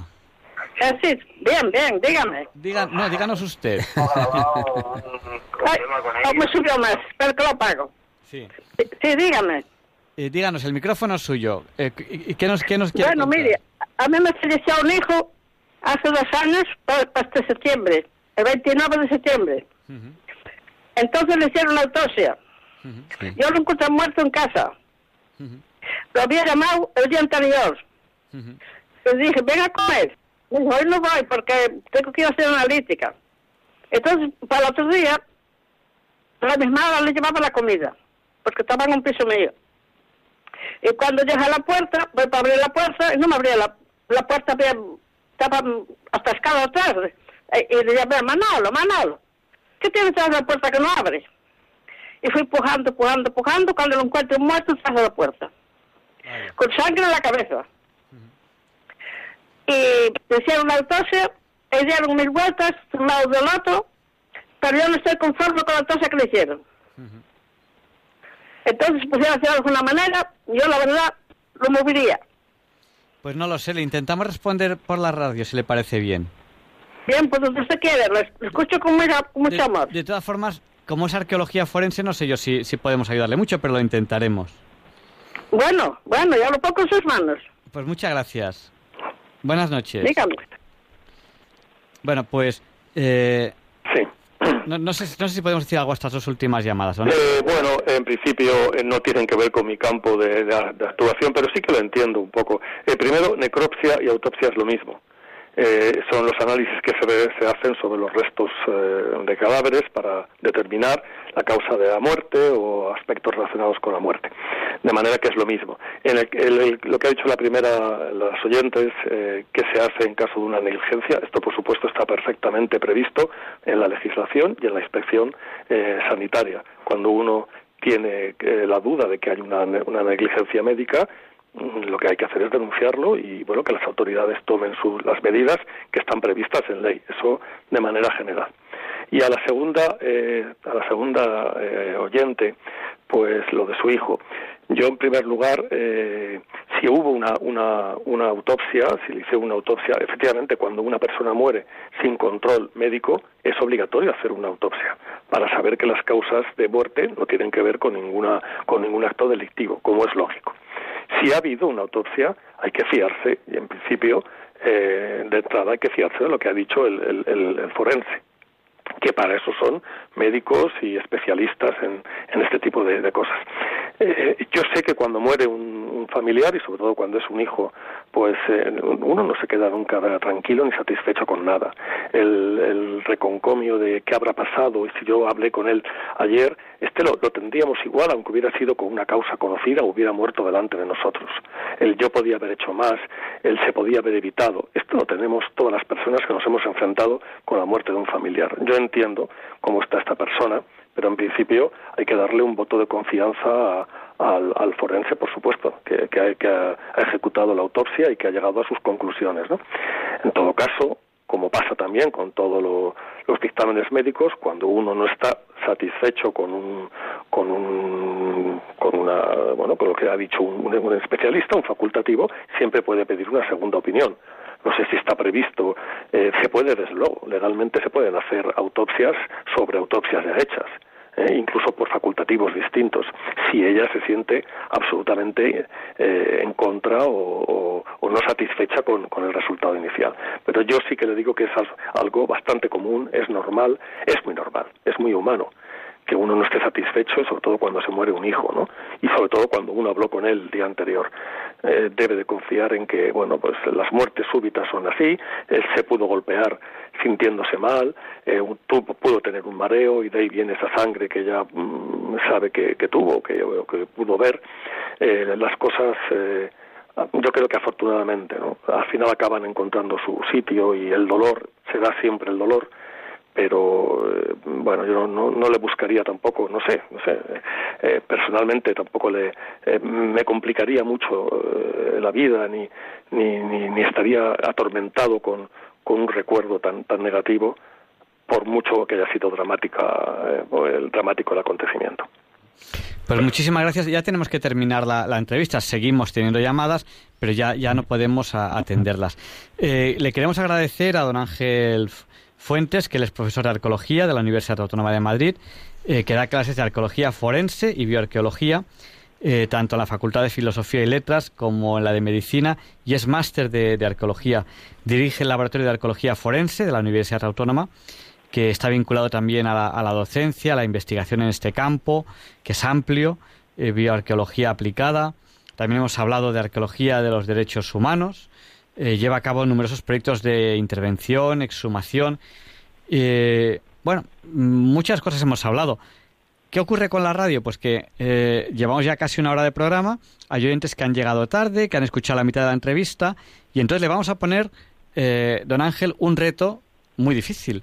Y es que en un par de minutos nos resuma lo más importante de lo que hemos tratado en la entrevista. Se lo ponemos muy, muy difícil porque hemos estado casi una hora. No sé qué puede decirnos. Pues que la arqueología forense trata de, de problemas absolutamente contemporáneos, eh, trata de aplicar lo que llevamos aprendiendo y haciendo durante cientos de años los arqueólogos tradicionales, en este caso a resolver problemas eh, muy cotidianos eh, y algunos muy muy muy duros, ¿no? Y muy enquistados en, en, sentimientos muy profundos de la población y a veces traumáticos, como se ha visto en, en, esta, en estas intervenciones en directo. Nosotros estamos para ayudar al mundo judicial o policial o simplemente al mundo de los derechos humanos a resolver algunos de los retos que tienen pendientes con lo que sabemos hacer, que es sencillamente localizar, exhumar eh, e interpretar los restos enterrados de cara a su identificación y a su devolución a sus familiares y a la puesta eh, bajo la batuta de la ley de todo lo que lo que deba hacerse. Pues muchísimas gracias. Yo le quiero agradecer también la humanidad con la que sí. ha tratado el tema. Eh, se demuestra que usted, además de ser una persona que muy conocedora del tema, experto en el tema, tiene una gran humanidad, cosa que, bueno, pues tenemos que agradecer aquí en Diálogos con la Ciencia. Buscamos la verdad, pero como estamos en Radio María, pues eh, evidentemente la humanidad, el, nos, nos impacta mucho y usted nos, nos, nos la ha demostrado en esta en esta eh, entrevista que, que, que, ha sido muy bonita. Proponemos a Santa Elena como patrona de los arqueólogos, si no tienen. y muchísimas, muchísimas gracias por habernos dedicado este tiempo. Fíjate tú, Javier Ángel, yo creo que el gran enemigo de la humanidad en los últimos, siglos, sobre todo, ha sido la cosificación de las personas, ¿no? Convertir a las personas en cosas. Y yo creo que precisamente lo que ha dicho don Ángel es al revés, el cómo recuperar a las personas a partir de las cosas. Es decir, es algo que es totalmente, digamos, si, si el satanismo consiste en eso, ¿no? En, en, convertir a la gente en cosas, pues esto es al revés. Es devolver a la gente a partir de las cosas, a partir de los objetos, de los restos humanos, de, de lo que queda. Y eso me parece una de las labores más bonitas y encomiables que puedan existir. Pues muchísimas gracias, don Ángel, por habernos dedicado su tiempo a estas horas. Ya incluso en las Islas Canarias ya es viernes, eh, porque ya ahora, ahora, es la una exacta, eh, ahí son las 12 de la noche. Ya es viernes 28 de julio de 2019. Muchas gracias. Buenas noches. Buenas noches. Y a continuación, Leonardo Daimiel Pérez de Madrid nos presenta la sección Pensar y Sentir.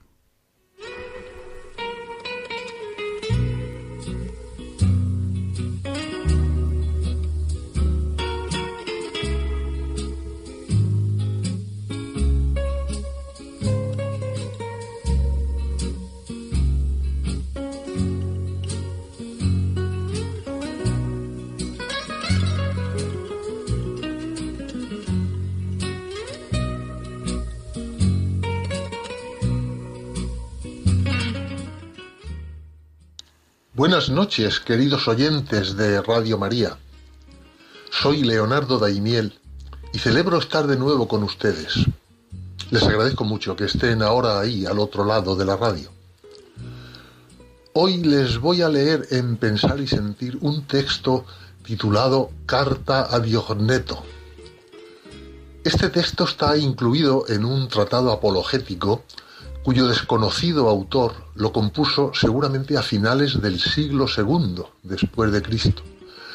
Y está dirigido a un tal Diogneto que, al parecer, había preguntado acerca de algunas cosas que le llamaban la atención sobre las creencias y modo de vida de los cristianos. El texto ha de ser entendido en el contexto de su tiempo, apenas siglo y medio después de la muerte y resurrección de Cristo un tiempo difícil para la inculturación del Evangelio con persecuciones a los cristianos. Muchos de sus argumentos son válidos en nuestro tiempo. La argumentación positiva de, de, este escrito resulta atractiva y actual. Con ella va respondiendo a diversas cuestiones en un tono más de exhortación espiritual y de instrucción que de polémica o argumentación.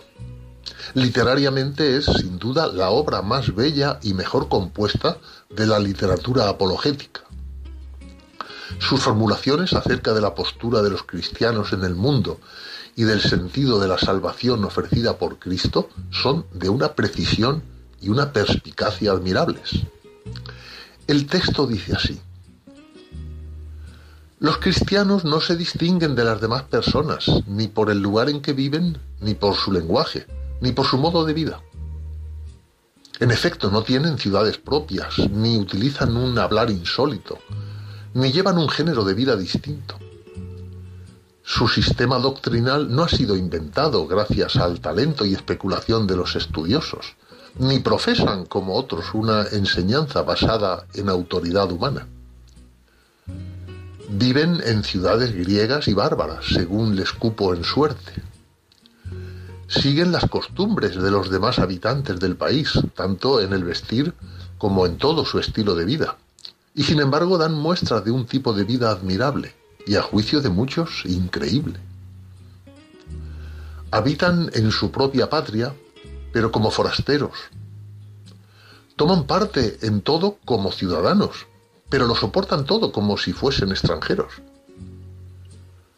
Toda tierra extraña es patria para ellos, pero están en toda patria, como en tierra extraña. Igual que todos se casan y engendran hijos, pero no se deshacen de los hijos que conciben. Tienen la mesa en común, pero no el lecho. Viven en la carne, pero no según la carne. Viven en la tierra, pero su ciudadanía está en el cielo. Obedecen las leyes establecidas y con su modo de vivir superan estas leyes. Aman a todos y todos les persiguen. Se les condena sin conocerles. Se les da muerte y con ello reciben la vida. Son pobres y enriquecen a muchos. Carecen de todo y abundan en todo. Sufren la deshonra y ello les sirve de gloria. Sufren detrimento en su fama y ello atestigua su justicia. Son maldecidos y bendicen. Son tratados con ignominia y ellos a cambio devuelven honor. Hacen el bien y son castigados como malhechores. Y al ser castigados a muerte, se alegran como si se les diera la vida. Los judíos les combaten como extraños y los gentiles les persiguen. Y sin embargo, los mismos que les aborrecen no saben explicar el motivo de su enemistad. Para decirlo en pocas palabras, los cristianos son en el mundo lo que el alma es en el cuerpo.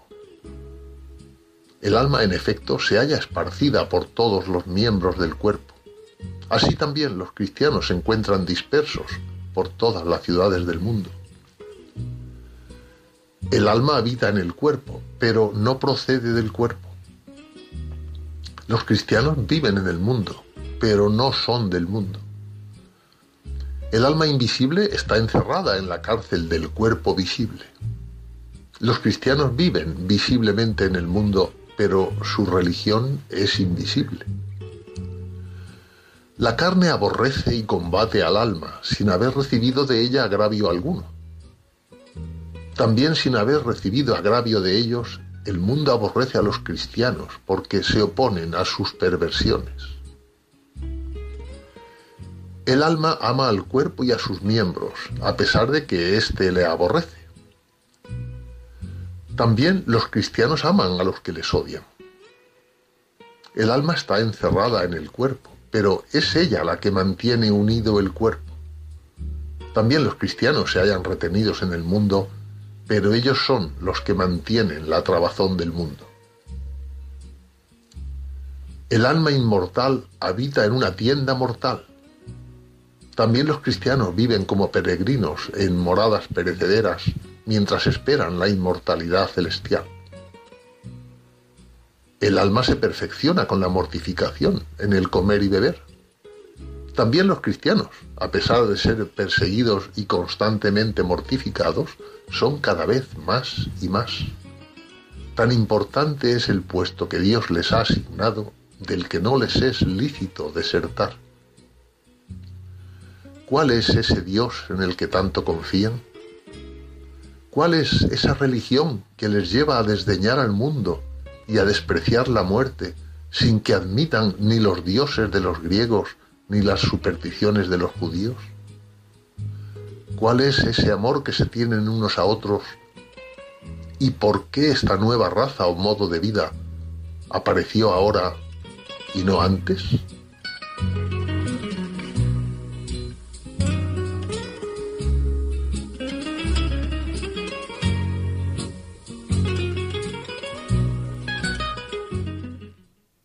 Y Luis Antequera presenta la sección Hoy no es un día cualquiera. It's a lovely day today, and whatever you've got to do, I'd be so happy to be doing it with you.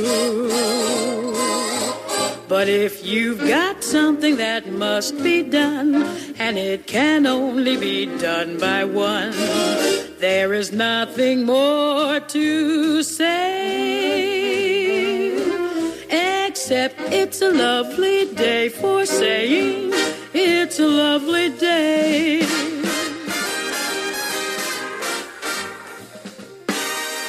No, Javier Ángel, no directos compañeros de diálogos con la ciencia, no, queridísimos oyentes de Radio María, claro que no es un día cualquiera. Ningún día es un día cualquiera y este 28 de junio que nos disponemos a comenzar hoy tampoco, porque fecha tal es un día propicio para el ascenso a los tronos más importantes de la tierra. Lo van a ver ustedes. Así, en 1243, Sinibaldo Fieschi, más conocido como Inocencio IV, es elegido centésimo octogésimo papa de la Iglesia Católica, que lo es durante 12 años, los que van del 1243 al 1254. Durante su papado consigue la restitución de los territorios pontificios y del reino de Sicilia, en poder del imperio, y convoca en 1245 el concilio de Lyon, en el que llama a una nueva cruzada, la séptima, la que va a llevar a la práctica San Luis, rey de Francia. Y en 1412 vacante el trono aragonés a la muerte de Martín I, mediante el llamado compromiso de Caspe, es elegido nuevo rey de Aragón el infante castellano Fernando de Antequera, con lo que los Trastámara se instalan también en el trono aragonés después de ocupar ya el de Castilla. En 1519 los llamados siete electores, a saber, el rey de Bohemia, el duque del Palatinado, el margrave de Brandenburgo, el conde de Sajonia y los obispos de Colonia, Treveris y Maguncia eligen por unanimidad a Carlos I de España como emperador del Sacro Imperio Romano Germánico, reinando como tal con el nombre de Carlos V. El emperador Carlos V Carlos I de España. Y en 1762, con el nombre de Catalina II, asciende al trono imperial ruso la princesa alemana Sofía Federica Augusta de Anhalt-Zerbst, tras realizar un golpe de Estado contra su propio marido, el emperador Pedro III, que morirá poco después, probablemente asesinado. En 1838, tiene lugar la coronación de la reina Victoria en el Reino Unido, la cual reinará hasta el día de su muerte el 22 de enero de 1901, es decir, más de 62 años.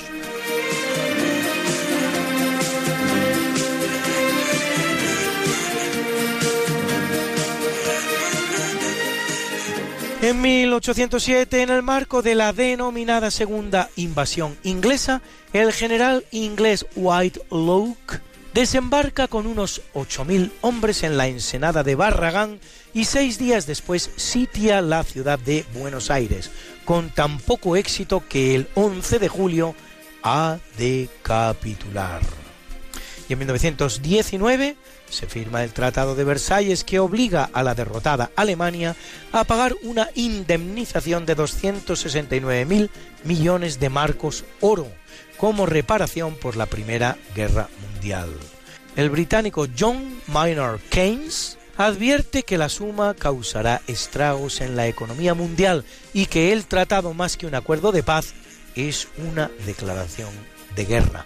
De hecho, el general francés de Gaulle hablará después de la Primera y la Segunda Guerras Mundiales como una Segunda Guerra de los 30 años, los que van desde que en 1915 comience la primera hasta que en 1945 termine la segunda.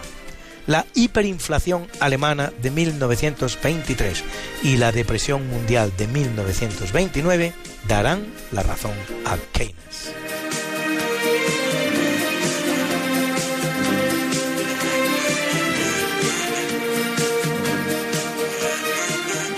En 1927 comienza a operar la aerolínea Iberia, compañía aérea de bandera de nuestra nación, de España. Y en 1956 en Potsdam, en Polonia, los trabajadores de la factoría HCP se lanzan a la calle. Es la primera huelga producida nunca contra un gobierno comunista. En 2009, el Papa Benedicto XVI clausura el año paulino que había declarado en 2008 en conmemoración del bimilenario del supuesto nacimiento de San Pablo, el apóstol de los gentiles.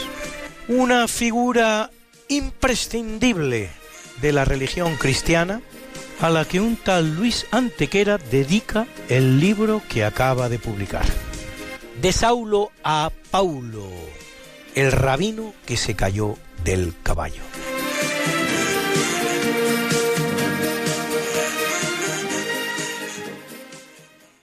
Bruna, Bruna, nació María y está en la cuna, nació de día, tendrá fortuna. Por dar a la madre su vestido largo y entrar a la fiesta con un traje blanco será la reina cuando María cumpla 15 años. Te llamaremos Negra María, Negra María que abriste los ojos en carnaval. En el capítulo del natalicio nace en 1476 Gian Pietro Carafa, más conocido como Pablo IV vicentésimo vigésimo tercer Papa de la Iglesia Católica, que lo es cuatro años entre 1555 y 1559, reconocido enemigo de Felipe II de España. A pesar de haber empezado ya el concilio de Trento, convocado por su antecesor Pablo III, el cual durará hasta 18 años, él no lo convoca durante su papado. Y en 1491, Enrique VIII, conocido como el Uxoricida, rey de Inglaterra que rompe con Roma y pone la Iglesia de Inglaterra bajo su mando con importante coste de sangre y gravísima destrucción del patrimonio eclesiástico. Casará seis veces, decapitando a dos de sus esposas y dejando morir a una tercera, la española Catalina de Aragón, y lega a Inglaterra un problema sucesorio entre los hijos de sus varias esposas, el cual va a producir sucesivas guerras civiles en el país entre católicos y anglicanos. Y que todavía haya alguien que diga que fue un buen rey.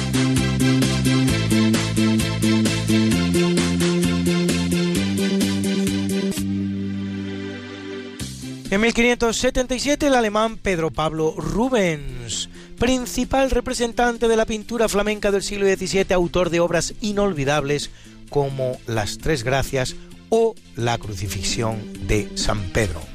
Y en 1712 el filósofo franco-suizo Jean-Jacques Rousseau, cuyas ideas liberales influirán en la Revolución Francesa, autor de El Contrato Social defensor de la idea de que el hombre es bueno por naturaleza frente a la de Hobbes, según la cual el hombre es un lobo para el hombre.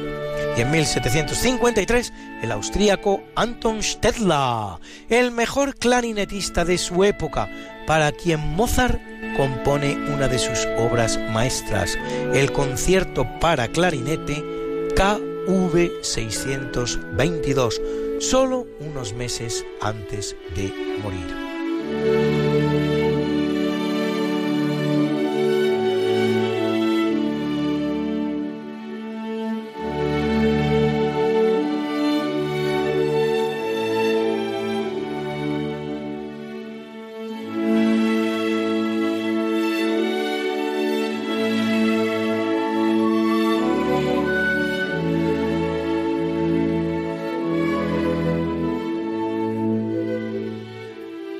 Adagio del concierto para clarinete KV 622, Wolfgang Gottlieb Mozart.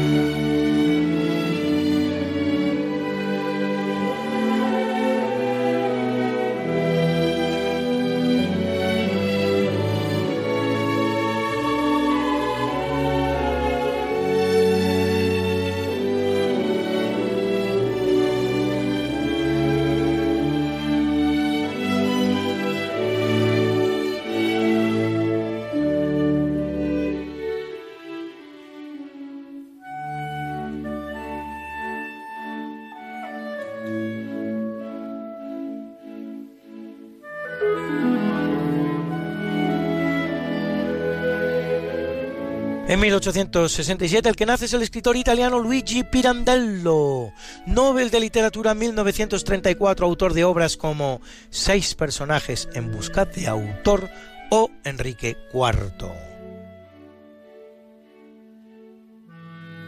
En 1870 José María Gabriel y Galán, poeta español autor de conmovedores poemas, algunos de ellos como El embargo en Castúo, el dialecto extremeño. Sus poemas servirán para concienciar al rey Alfonso XIII sobre el problema de la pobreza en las urdes.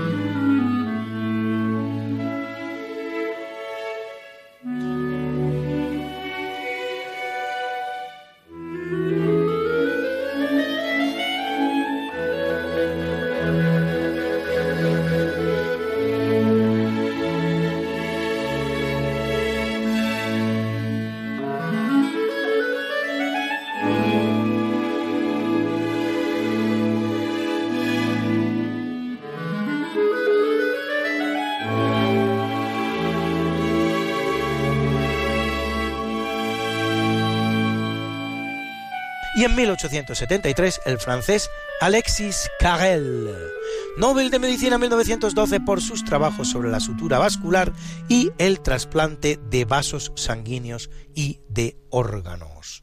En 1906, la alemana María Köpert Maya, Nobel de Física 1963 por sus descubrimientos sobre la estructura nuclear de las capas. Y en 1909, Francisco Grande Cobian, bioquímico español especialista en bioquímica del sistema nervioso y nutrición.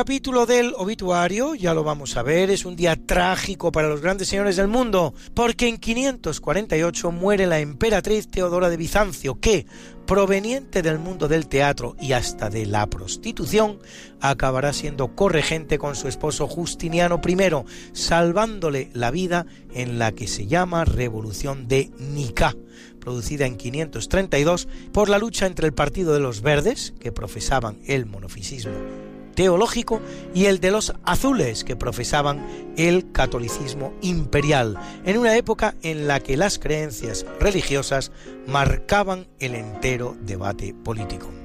En 767 San Paulo I, nonagésimo tercer papa de la Iglesia Católica, que lo es 10 años, entre 757 y 767, y que por el pacto de Quircy se procura la alianza de los francos para hacer frente a bizantinos y lombardos. En 1057 el bávaro Gebhard de Dolnstein Hirschberg, más conocido como Víctor II, centésimo quincuagésimo tercer papa de la Iglesia Católica, que lo es durante dos años, entre 1055 y 1057 que convoca el concilio de Florencia en el que se condenan el matrimonio de sacerdotes y la simonía o compra de cargos eclesiásticos.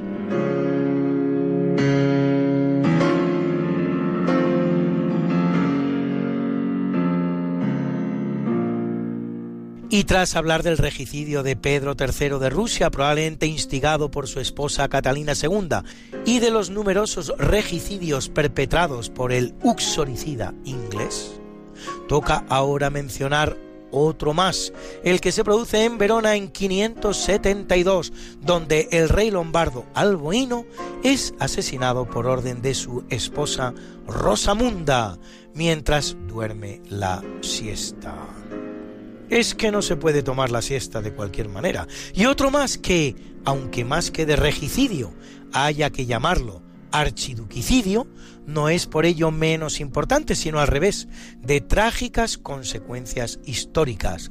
El perpetrado en 1914 contra el archiduque Francisco Fernando, heredero del trono austrohúngaro, y su esposa en Sarajevo por el nacionalista serbio Gavrilo Princip detonante de uno de los más sangrientos conflictos de la historia, la Primera Guerra Mundial, 10 millones de muertos.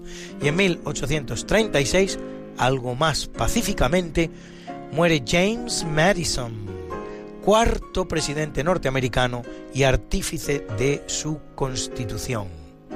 En 1809 el que muere es el español Francisco de Viedma y Narváez explorador de la costa patagónica, fundador de las ciudades de Viedma y Carmen de Patagones.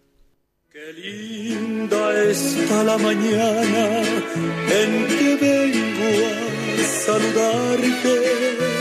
Venimos todos con gusto y placer a felicitarte el día en que tú naciste, nacieron todas las flores. En la pila del bautismo cantaron los ruiseñores. Ya viene amaneciendo, ya la luz del día nos dio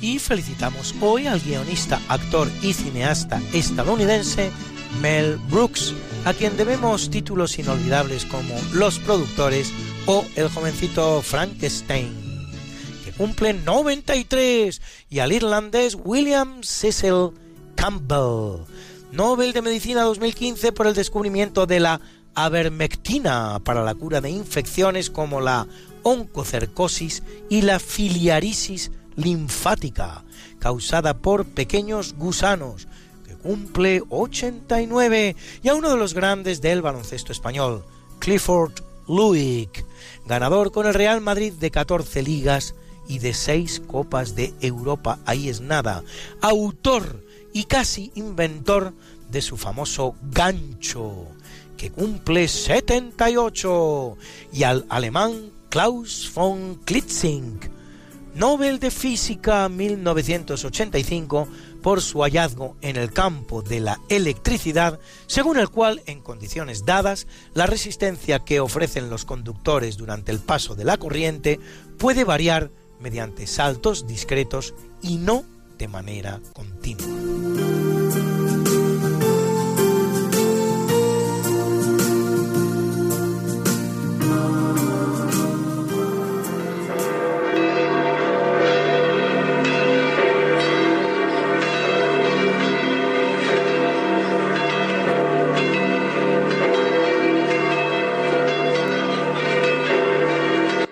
Celebra la Iglesia Católica a Ireneo, obispo y mártir, uno de los más importantes autores de la patrística, gracias al cual conocemos los nombres de los diez primeros sucesores de Pedro en el trono de la Iglesia. Y a Paulo I, Papa. A Plutarco Sereno, Heraclies, Herón, Papio, Heraida, Basílides, Potamiena y Marcela mártires. A Benigno Gerón y Zacarías, obispos. A Argimiro, monje. A Vicenta y Jerosa, Virgil, y a León y Sergio, confesores. Hoy es el Día Internacional de la Diversidad Sexual y celebra Perú el Día Nacional del Ceviche. Y como yo sé que a muchos de ustedes les gustan estas efemérides, pues pueden ustedes consultarlas como siempre en el medio Religión en Libertad, en la columna En Cuerpo y Alma, donde las colgamos para ustedes cada, semana, semana,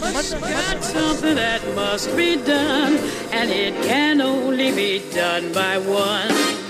There is nothing more to say, except it's a lovely day for saying it's a lovely day.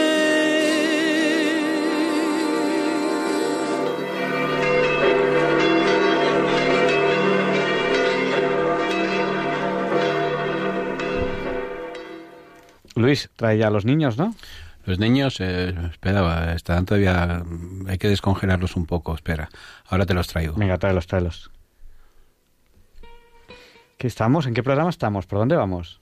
Yo creo que vamos por el 618, pero me puedo equivocar porque te hablo de memoria. Programa 618 en agosto, si Dios quiere, si Radio María quiere, si ustedes quieren, cumpliremos 12 años desde que, bueno... Desde que empezaste solito de un garaje. Eso mismo.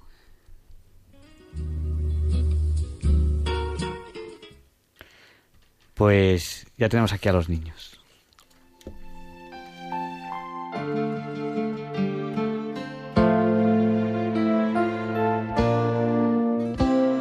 Que canten los niños, que alcen la voz, que hagan al mundo escuchar, que unan sus voces y lleguen al sol. En ellos está la verdad. Good evening and welcome to this session. A preguntas sencillas a conceptos complejos. In this program, dia- diálogos con la ciencia. With the key? En Radio María Spain. With the Good evening, Balduino. How old are you? I am 13 years old. Balduino tiene 13 años. ¿Qué quieres preguntar esta noche a Diálogos con la Ciencia? Que ¿Cómo es posible que el que se haya alguna teoría que explique como del el, el Big Bang que de la nada partículas? Sí. A ver, el Big Bang, la física dice que existió. El Big Bang es una gran explosión en la cual aparece todo lo que conocemos. Aparece el tiempo, aparece el espacio, aparecen todas las partículas subatómicas, aparece todo. ¿Vale? Pero en realidad se va desarrollando de lo que salió del Big Bang, por- porque por ejemplo el Big Bang no crió a mi Bobby. No. O sea, todo lo que conocemos eh, viene de algo que aparece en el Big Bang. En un tiempo muy rápido se empiezan a crear las partículas subatómicas. Es difícil que se creen partículas subatómicas, es muy difícil, pero, pero aparecen. Y que, y, se, que se creen los átomos depende de las cuatro fuerzas que aparecen en el Big Bang, que pueden haber aparecido más o menos, o pueden haber aparecido de distinta naturaleza, pero aparecen tal y como son en la realidad. Y si son un poquito más grandes un poquito más pequeñas, pero un poquito es con una pequeña diferencia en el decimal 50, ya no se crearían los átomos. Entonces, estas fuerzas, nadie sabe por qué, pero fueron las exactas para que se creasen los átomos. ¿Vale? Son las únicas cuatro fuerzas que existen en el universo. La fuerza gravitatoria, la electromagnética, la fuerte y la débil. La fuerte y la débil eh, solamente se manifiestan a distancias muy cortas en el interior del átomo. Bueno, pues todavía es más difícil que de esas partículas subatómicas aparezcan átomos. Que esos átomos se reúnan juntando planetas. Pero así es. O sea, el Big Bang crea eh, una, un espacio, un tiempo, una materia con unas características tales que es muy difícil que se cree, pero se crea, en el cual aparecen los planetas, los soles, la vida tal y como nosotros la conocemos, aunque eso es muy difícil que se cree, cuando nosotros vemos las posibilidades de que se cree, con un- una pequeña variación de cualquier lo que sea, ya no se crearía, pero se crea y llegamos a la complejidad de universo que tenemos en este momento. El Big Bang solo ha ocurrido una vez y no sabemos por qué. No sabemos ni cómo fue, no sabemos nada de él. Sabemos que existió porque hay eh, una una explosión de la cual aparece todo y sabemos, podemos acercarnos en los cálculos hasta muy cerca del Big Bang, pero no sabemos qué hubo en ese tiempo cero. No sabemos qué produjo eso. Vale, ¿quedan más o menos resueltas tus dudas, Balduino? Bueno, nadie entiende el Big Bang, así No, que nadie lo yo entiende. que yo un niño Son cosas que nadie entiende, pero a lo mejor tú puedes investigar y aclarar muchas más cosas. Pero a principios del siglo XXI, como estamos ahora, sabemos lo que sabemos y no sabemos más del Big Bang. Pero ojalá dentro de unos años podamos decir mucho más. La ciencia también va avanzando. Quizá menos lo que, de lo que pensamos, pero también va avanzando. ¿Vale, Balduino? ¿Queda claro?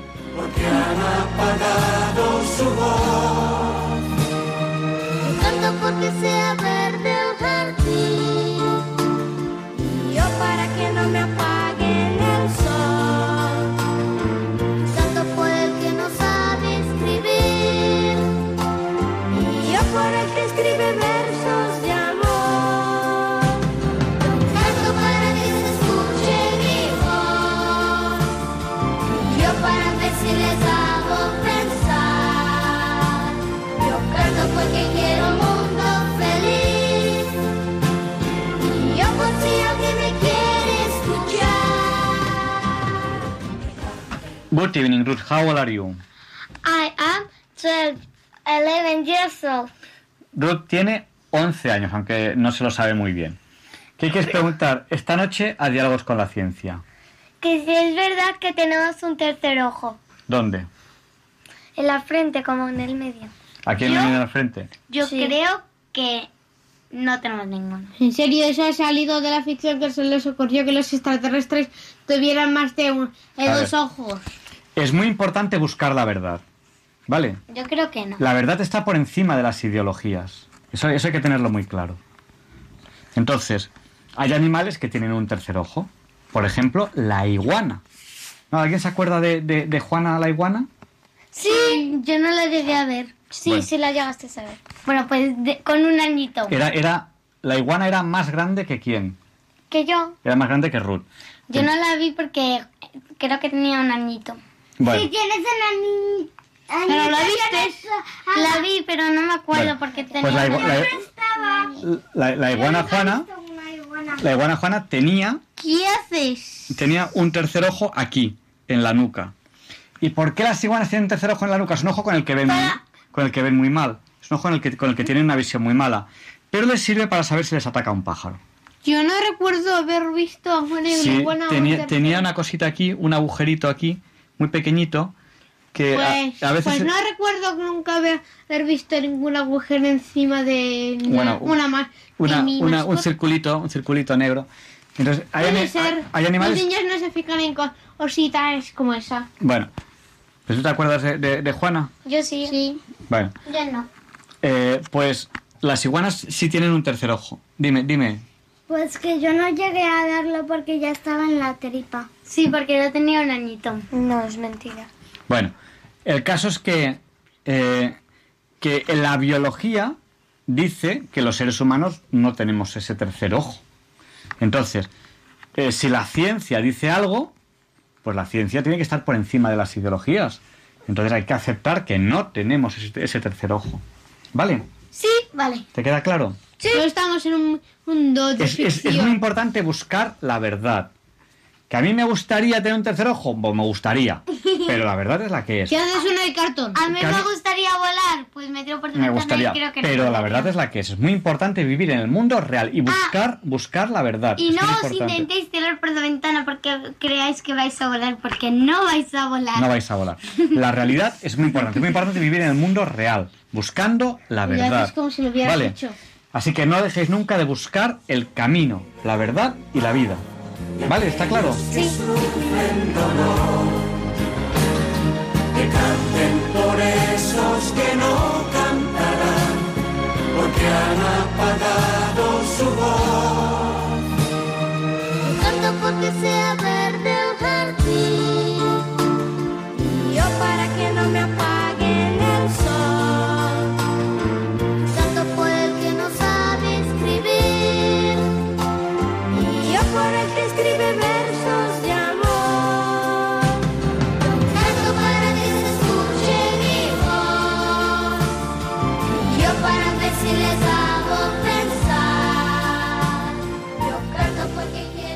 Good evening, Teresa. How old are you? I am nine years old. Teresa tiene nueve años. ¿Qué quieres preguntar esta noche a Diálogos con la Ciencia? Que, por ejemplo, los teléfonos móviles y los tablets y las cosas eléctricas, que cómo funcionan, porque no sale de la nada. Bueno, te vamos a explicar esto, pero antes, antes de explicarte esto, de cómo funcionan los teléfonos móviles o las tablets, antes, eh, ¿qué tienes que hacer, Teresa? Dar las gracias a los oyentes. Dar las gracias a los oyentes porque han rezado mucho por ti para que pases de curso. Teresa ha pasado de curso. Eh, yo personalmente estoy muy disgustado con Teresa, porque hemos tenido que rezar mucho este año para que pase de curso, y eso no es normal. Teresa, el año que viene tienes un curso mucho más difícil que este, cuarto es un curso relativamente fácil, Triple más difícil. quinto es muy difícil, y no puedes estudiar tan poco como este año para que tengamos que rezar por ti, porque ya no pasarías de curso. Así que quiero que cambies la forma de plantear las cosas, ¿lo tienes claro? Quiero que, quiero que en vez de ser la más vaga de la clase, seas la más trabajadora de la clase, y quiero que empieces a trabajar desde el primer día a tope, para que los oyentes recen evidentemente por ti, pero no tengamos que re- rezar toda España rezando por ti para que pases este curso. ¿Está claro? ¿Está claro, Teresa? Vale.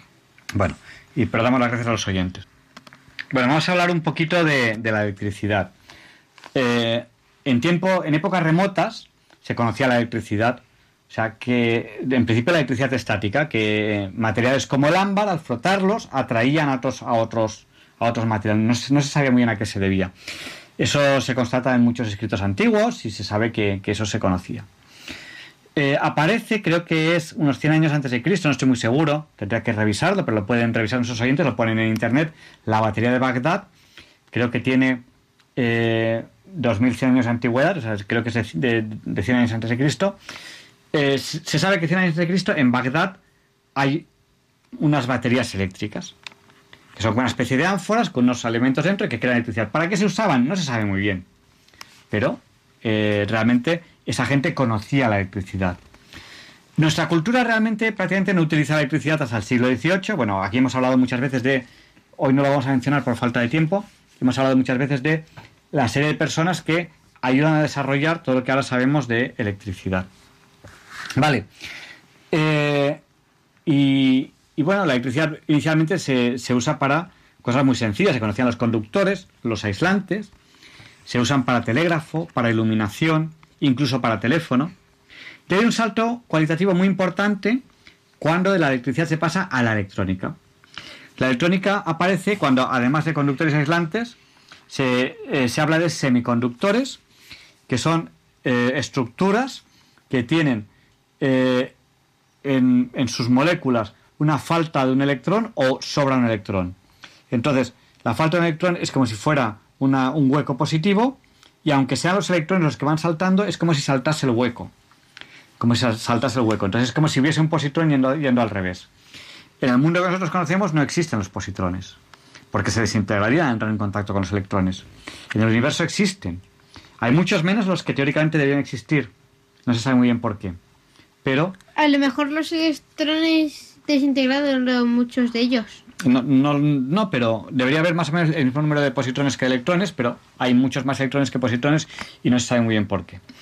Bueno, el caso es que eh, hay un momento en que combinando eh, semiconductores positivos, negativos, positivos, negativos, se crean los transistores o los tiristores, que tienen la característica que tienen una patita de control, que dice cuánta corriente pasa entre las otras patitas.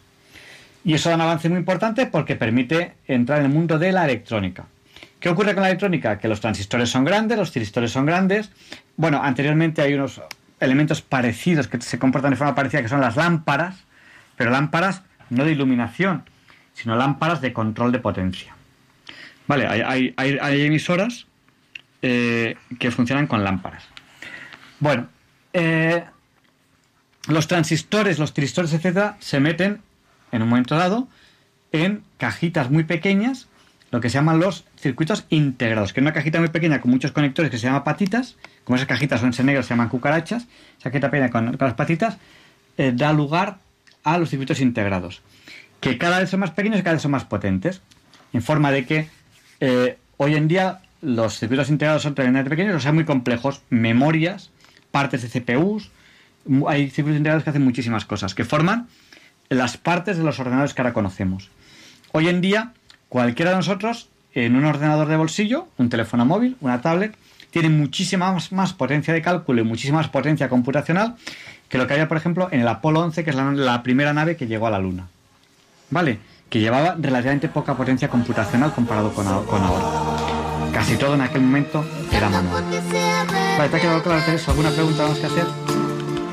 Yo para que no me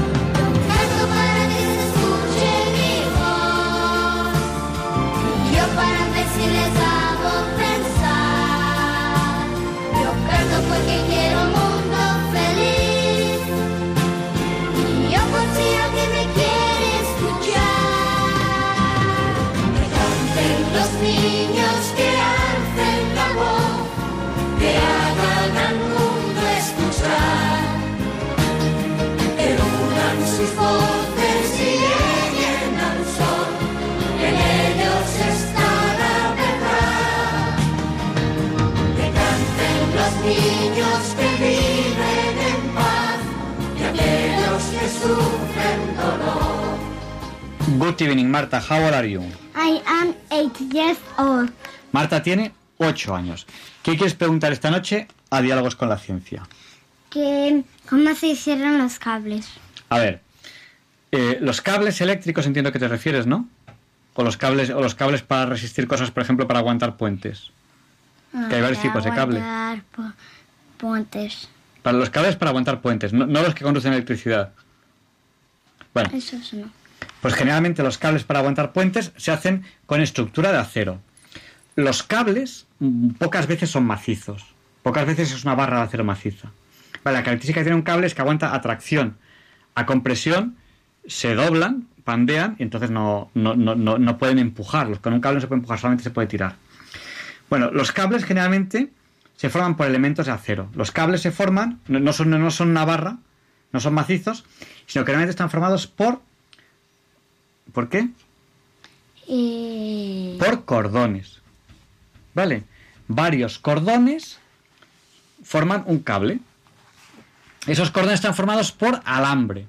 Y los alambres sí que son elementos macizos, pero muy finitos y muy largos de acero. ¿Vale? Los alambres se arrollan o se enrollan formando cordones y los cordones se arrollan formando cables. Según cómo se arrollen, según cómo se arrollan muchos tipos de, cables. Si se arrollan los cordones, los, los alambres en el mismo sentido que para formar cordones, que los cordones en el mismo sentido para formar cables, son cables Lang. Si son en sentido contrario, son cables cruzados. Los cables Lang o los cables cruzados se comportan de manera distinta mecánicamente. Unos resisten más y otros se desgastan, se desgastan menos. Y cuando se arrollan en el mismo sentido, cuando tú tiras el cable tiende a desenrollarse. ¿Vale? Por eso los cables, cuando tú estiras, tienden a girar. Cuando tienen, un- arrollamiento que unos en un sentido y otros en otro, ya, ya no tienden a desenrollarse. Hay algunos alambres que son preformados. Claro, el alambre cuando se enrolla para formar cordones y el cordón cuando se enrolla para formar alambres tiene una forma que no es lineal. Entonces, hoy en día se hacen cables con alambres preformados, que ya tienen la forma que tendrán, que tienen la forma que tendrán cuando se, eh, cuando se arrollen los alambres para formar cordones y los cordones para formar cables. Según el número de cordones, según el número de alambres, según que sean de el mismo o distinto diámetro, pues hay cables con tantos cordones, tantos alambres de tal diámetro. Hay muchos, muchos tipos de, cables. Por ejemplo, hay cables planos, que son para cuando tienen que tomar curvas en poleas muy de, de poco, dia- de poco diámetro. Entonces tienen que ser planos para que, eh, para que puedan tomar la curva bien. O cuando le va a pasar, por ejemplo, mm, camiones o coches por encima. Entonces suelen ser planos. ¿Vale? Eh, hay mucho más que explicar, pero bueno, yo creo que eso es una idea bastante buena. ¿Te ha quedado más o menos claro? sí. ¿Tú sabes por qué yo sé tanto de alambres, de cables y de cordones? No. Porque se lo explico a mis alumnos. Bueno, eh, tenéis que pedir algo, niños. Vamos a pedir a los oyentes porque dentro de unas horas vuestro abuelo, vuestro abuelo, mi padre, entra en quirófano. Es una operación de muy alto riesgo porque eh, tiene muchos años, tiene varias enfermedades encima Pero es una operación de muy alto riesgo. Entonces vamos a pedir a los oyentes que recen para que la operación salga lo mejor posible y para que el Señor le cuide y bueno, el Señor sabe, el Señor sabe de sobras lo que tiene, lo que tiene que hacer con, con, con vuestro abuelo y Él elige si, que el Señor sabe. si se va, Nosotros, no sabemos. otro mundo con él. Nosotros, si- nosotros realmente no sabemos. El Señor sabe. Entonces vamos a rezar para que el Señor haga que la operación salga lo mejor posible. Ojalá el abuelo pueda vivir muchos años más. Y bueno, el Señor, el Señor sabe muy bien, sin que nosotros se lo, se lo digamos, qué es lo que tiene que hacer. Dime. Que hay gente en clase que dice que ha llegado a conocer a su tatarabuela. Bueno, vosotros no habéis tenido esa suerte. No, nosotros no. Ya os contaré cosas del tatarabuelo. Adiós. Adiós. Bye bye. Por esos que no cantarán, porque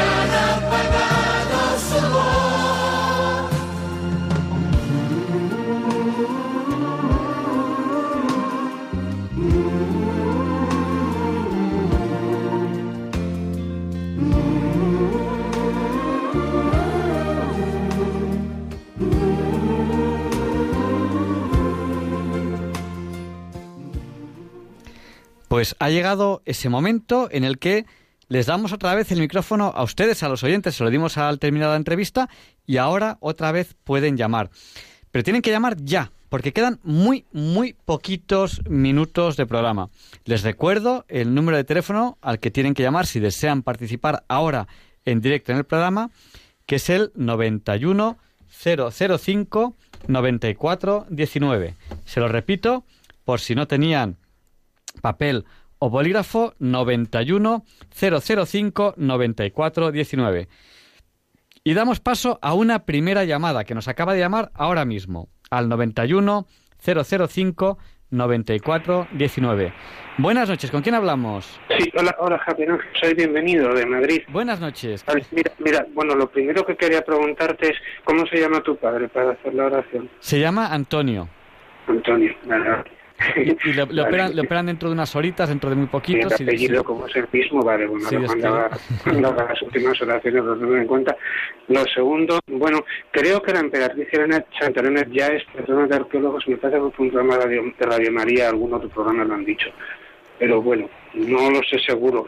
También se podría proponer como patronos a San Pablo VI y San Juan Pablo II, mucho más cercanos a nosotros en el tiempo, porque promovieron las excavaciones en el Vaticano para verificar la, la autenticidad de los restos de San Pedro. Pues no podemos aceptar ninguna sugerencia. Y no podemos aceptar ninguna sugerencia porque nos acabamos de enterar de que ya tienen los arqueólogos a un santo patrón, que es San Dámaso. San Dámaso que hizo rehacer la Basílica del Letrán y San Dámaso que hizo hacer la traducción de la Vulgata y San Dámaso que además era español y gallego para más señas. Porque digas lo que Y uno digas de los grandes papas de la, de de la iglesia. era el patrón de los arqueólogos. Pues nada, pues cu- cuéntanos bienvenido. patrono de la facultad de, del seminario, vamos. Exactamente. Cuént- Cuéntanos y damos paso a la siguiente llamada. Sí, no, pues era esto, era esto. O sea que. Muchis- muchísimas Bueno, gracias. ya tendré en cuenta lo de tu padre ahora para la oración y. Bueno, en la línea, en la línea de Benvenido, quien inició las excavaciones en el Vaticano para ver si encontraban la tumba de San Pedro fue eh, Pío, Pío XII. Sí, se, se veía que era uno de los de este siglo pasado. Vamos a dar paso a la siguiente llamada. Además, las excavaciones las dirigió una mujer, no recuerdo ahora el nombre. Pero... Bueno, hubo una mujer que tuvo un papel eh, muy importante, una epigrafista italiana que fue la que descubrió el, un, un epígrafe, una inscripción que era, me parece, una, una P y una E que decía Petrus Sí, Iris, sí, sí, que sí. significaba Pedro está aquí. Y bueno, eso es una historia que la tenemos que contar otro día a nuestros oyentes y dar paso a los que están llamando ahora. Pues nada, Muchísimas vaya- gracias, bienvenido. Muchas gracias, bienvenido. Buenas noches. Y, y ha llamado también al 91 005 94 19 y tenemos aquí esta otra llamada. Buenas noches. Hola. Díganos que el, el micrófono es suyo, que le estamos dando paso. No lo sé. Sí, sí, sí, usted, usted. Sí, sí. Perdone, no sé si es a mí, mire, soy Isabel. De todas formas, muchas gracias por volverme a poner por antena y perdone porque estoy muy nerviosa. pues no tiene por qué Eh, estar usted entre amigos, usted es nuestra jefa. Lo, lo que le vamos a pedir es muchísima brevedad, porque en menos de un minuto tenemos que terminar el programa. Sí, Pues verá usted, yo soy la señora que preguntó lo de la necrosia y lo de la autopsia, entonces eso lo escuché, pero lo que no escuché, por favor, si usted es tan amable, me lo puede volver a repetir, ¿qué es lo que tenía que hacer cuando yo veo que hay una negligencia? Y, hablo con los señores doctores y no hacen nada. Mm. Pues yo, yo, yo, yo creo que le- el doctor le, le, le- le pe- Mm, le- perdón, perdón que le interrumpa, es que no lo escuché porque me fui fuera del aparato. le- le respondemos le respondemos por la radio ya, pero y termina- tenemos que terminar el programa ya. Venga, y tendré presente a su padre en las oraciones. Muchas que el Señor gracias. bendiga. Muchas gracias. buenas gracias. Pues lo que nos ha dicho don Ángel es que igual que se puede hacer una, una cuando no te parece bien un dictamen médico, pues también se puede repetir una... una Sí, se puede solicitar una, una Nosotros repetición. lo que pasa es que la cuestión sería ver quién la paga, es decir, eh, si la pagas tú de tu bolsillo o si acepta alguien eh, realizarla. Porque claro, lo que no pueden hacer es decir, normalmente las, las, las eh, autopsias están bien hechas. Otra- lo que pasa es que don Ángel ha insistido mucho, y yo creo que es su lado humano, en el hecho de que a todos nosotros no nos gusta ¿no? la idea de la muerte de uno de nuestros familiares, pues nos deja destrozados. Y como nos deja destrozados, pues nos parece todo que está mal hecho, esto no es posible, que aunque los hubiéramos visto morirse delante de nosotros, seguimos sin estar satisfechos. Y tenemos ya que dejarles porque se nos, ha, se nos ha acabado el tiempo. Les dejamos con el Catecismo de la Iglesia Católica. Le pediremos a San Juan Pablo II que interceda por nosotros para que se nos libre del mal. Muchísimas gracias por habernos acompañado esta noche y les esperamos la semana que viene, si Dios quiere. Buenas noches y hasta la semana que viene. Muchas gracias.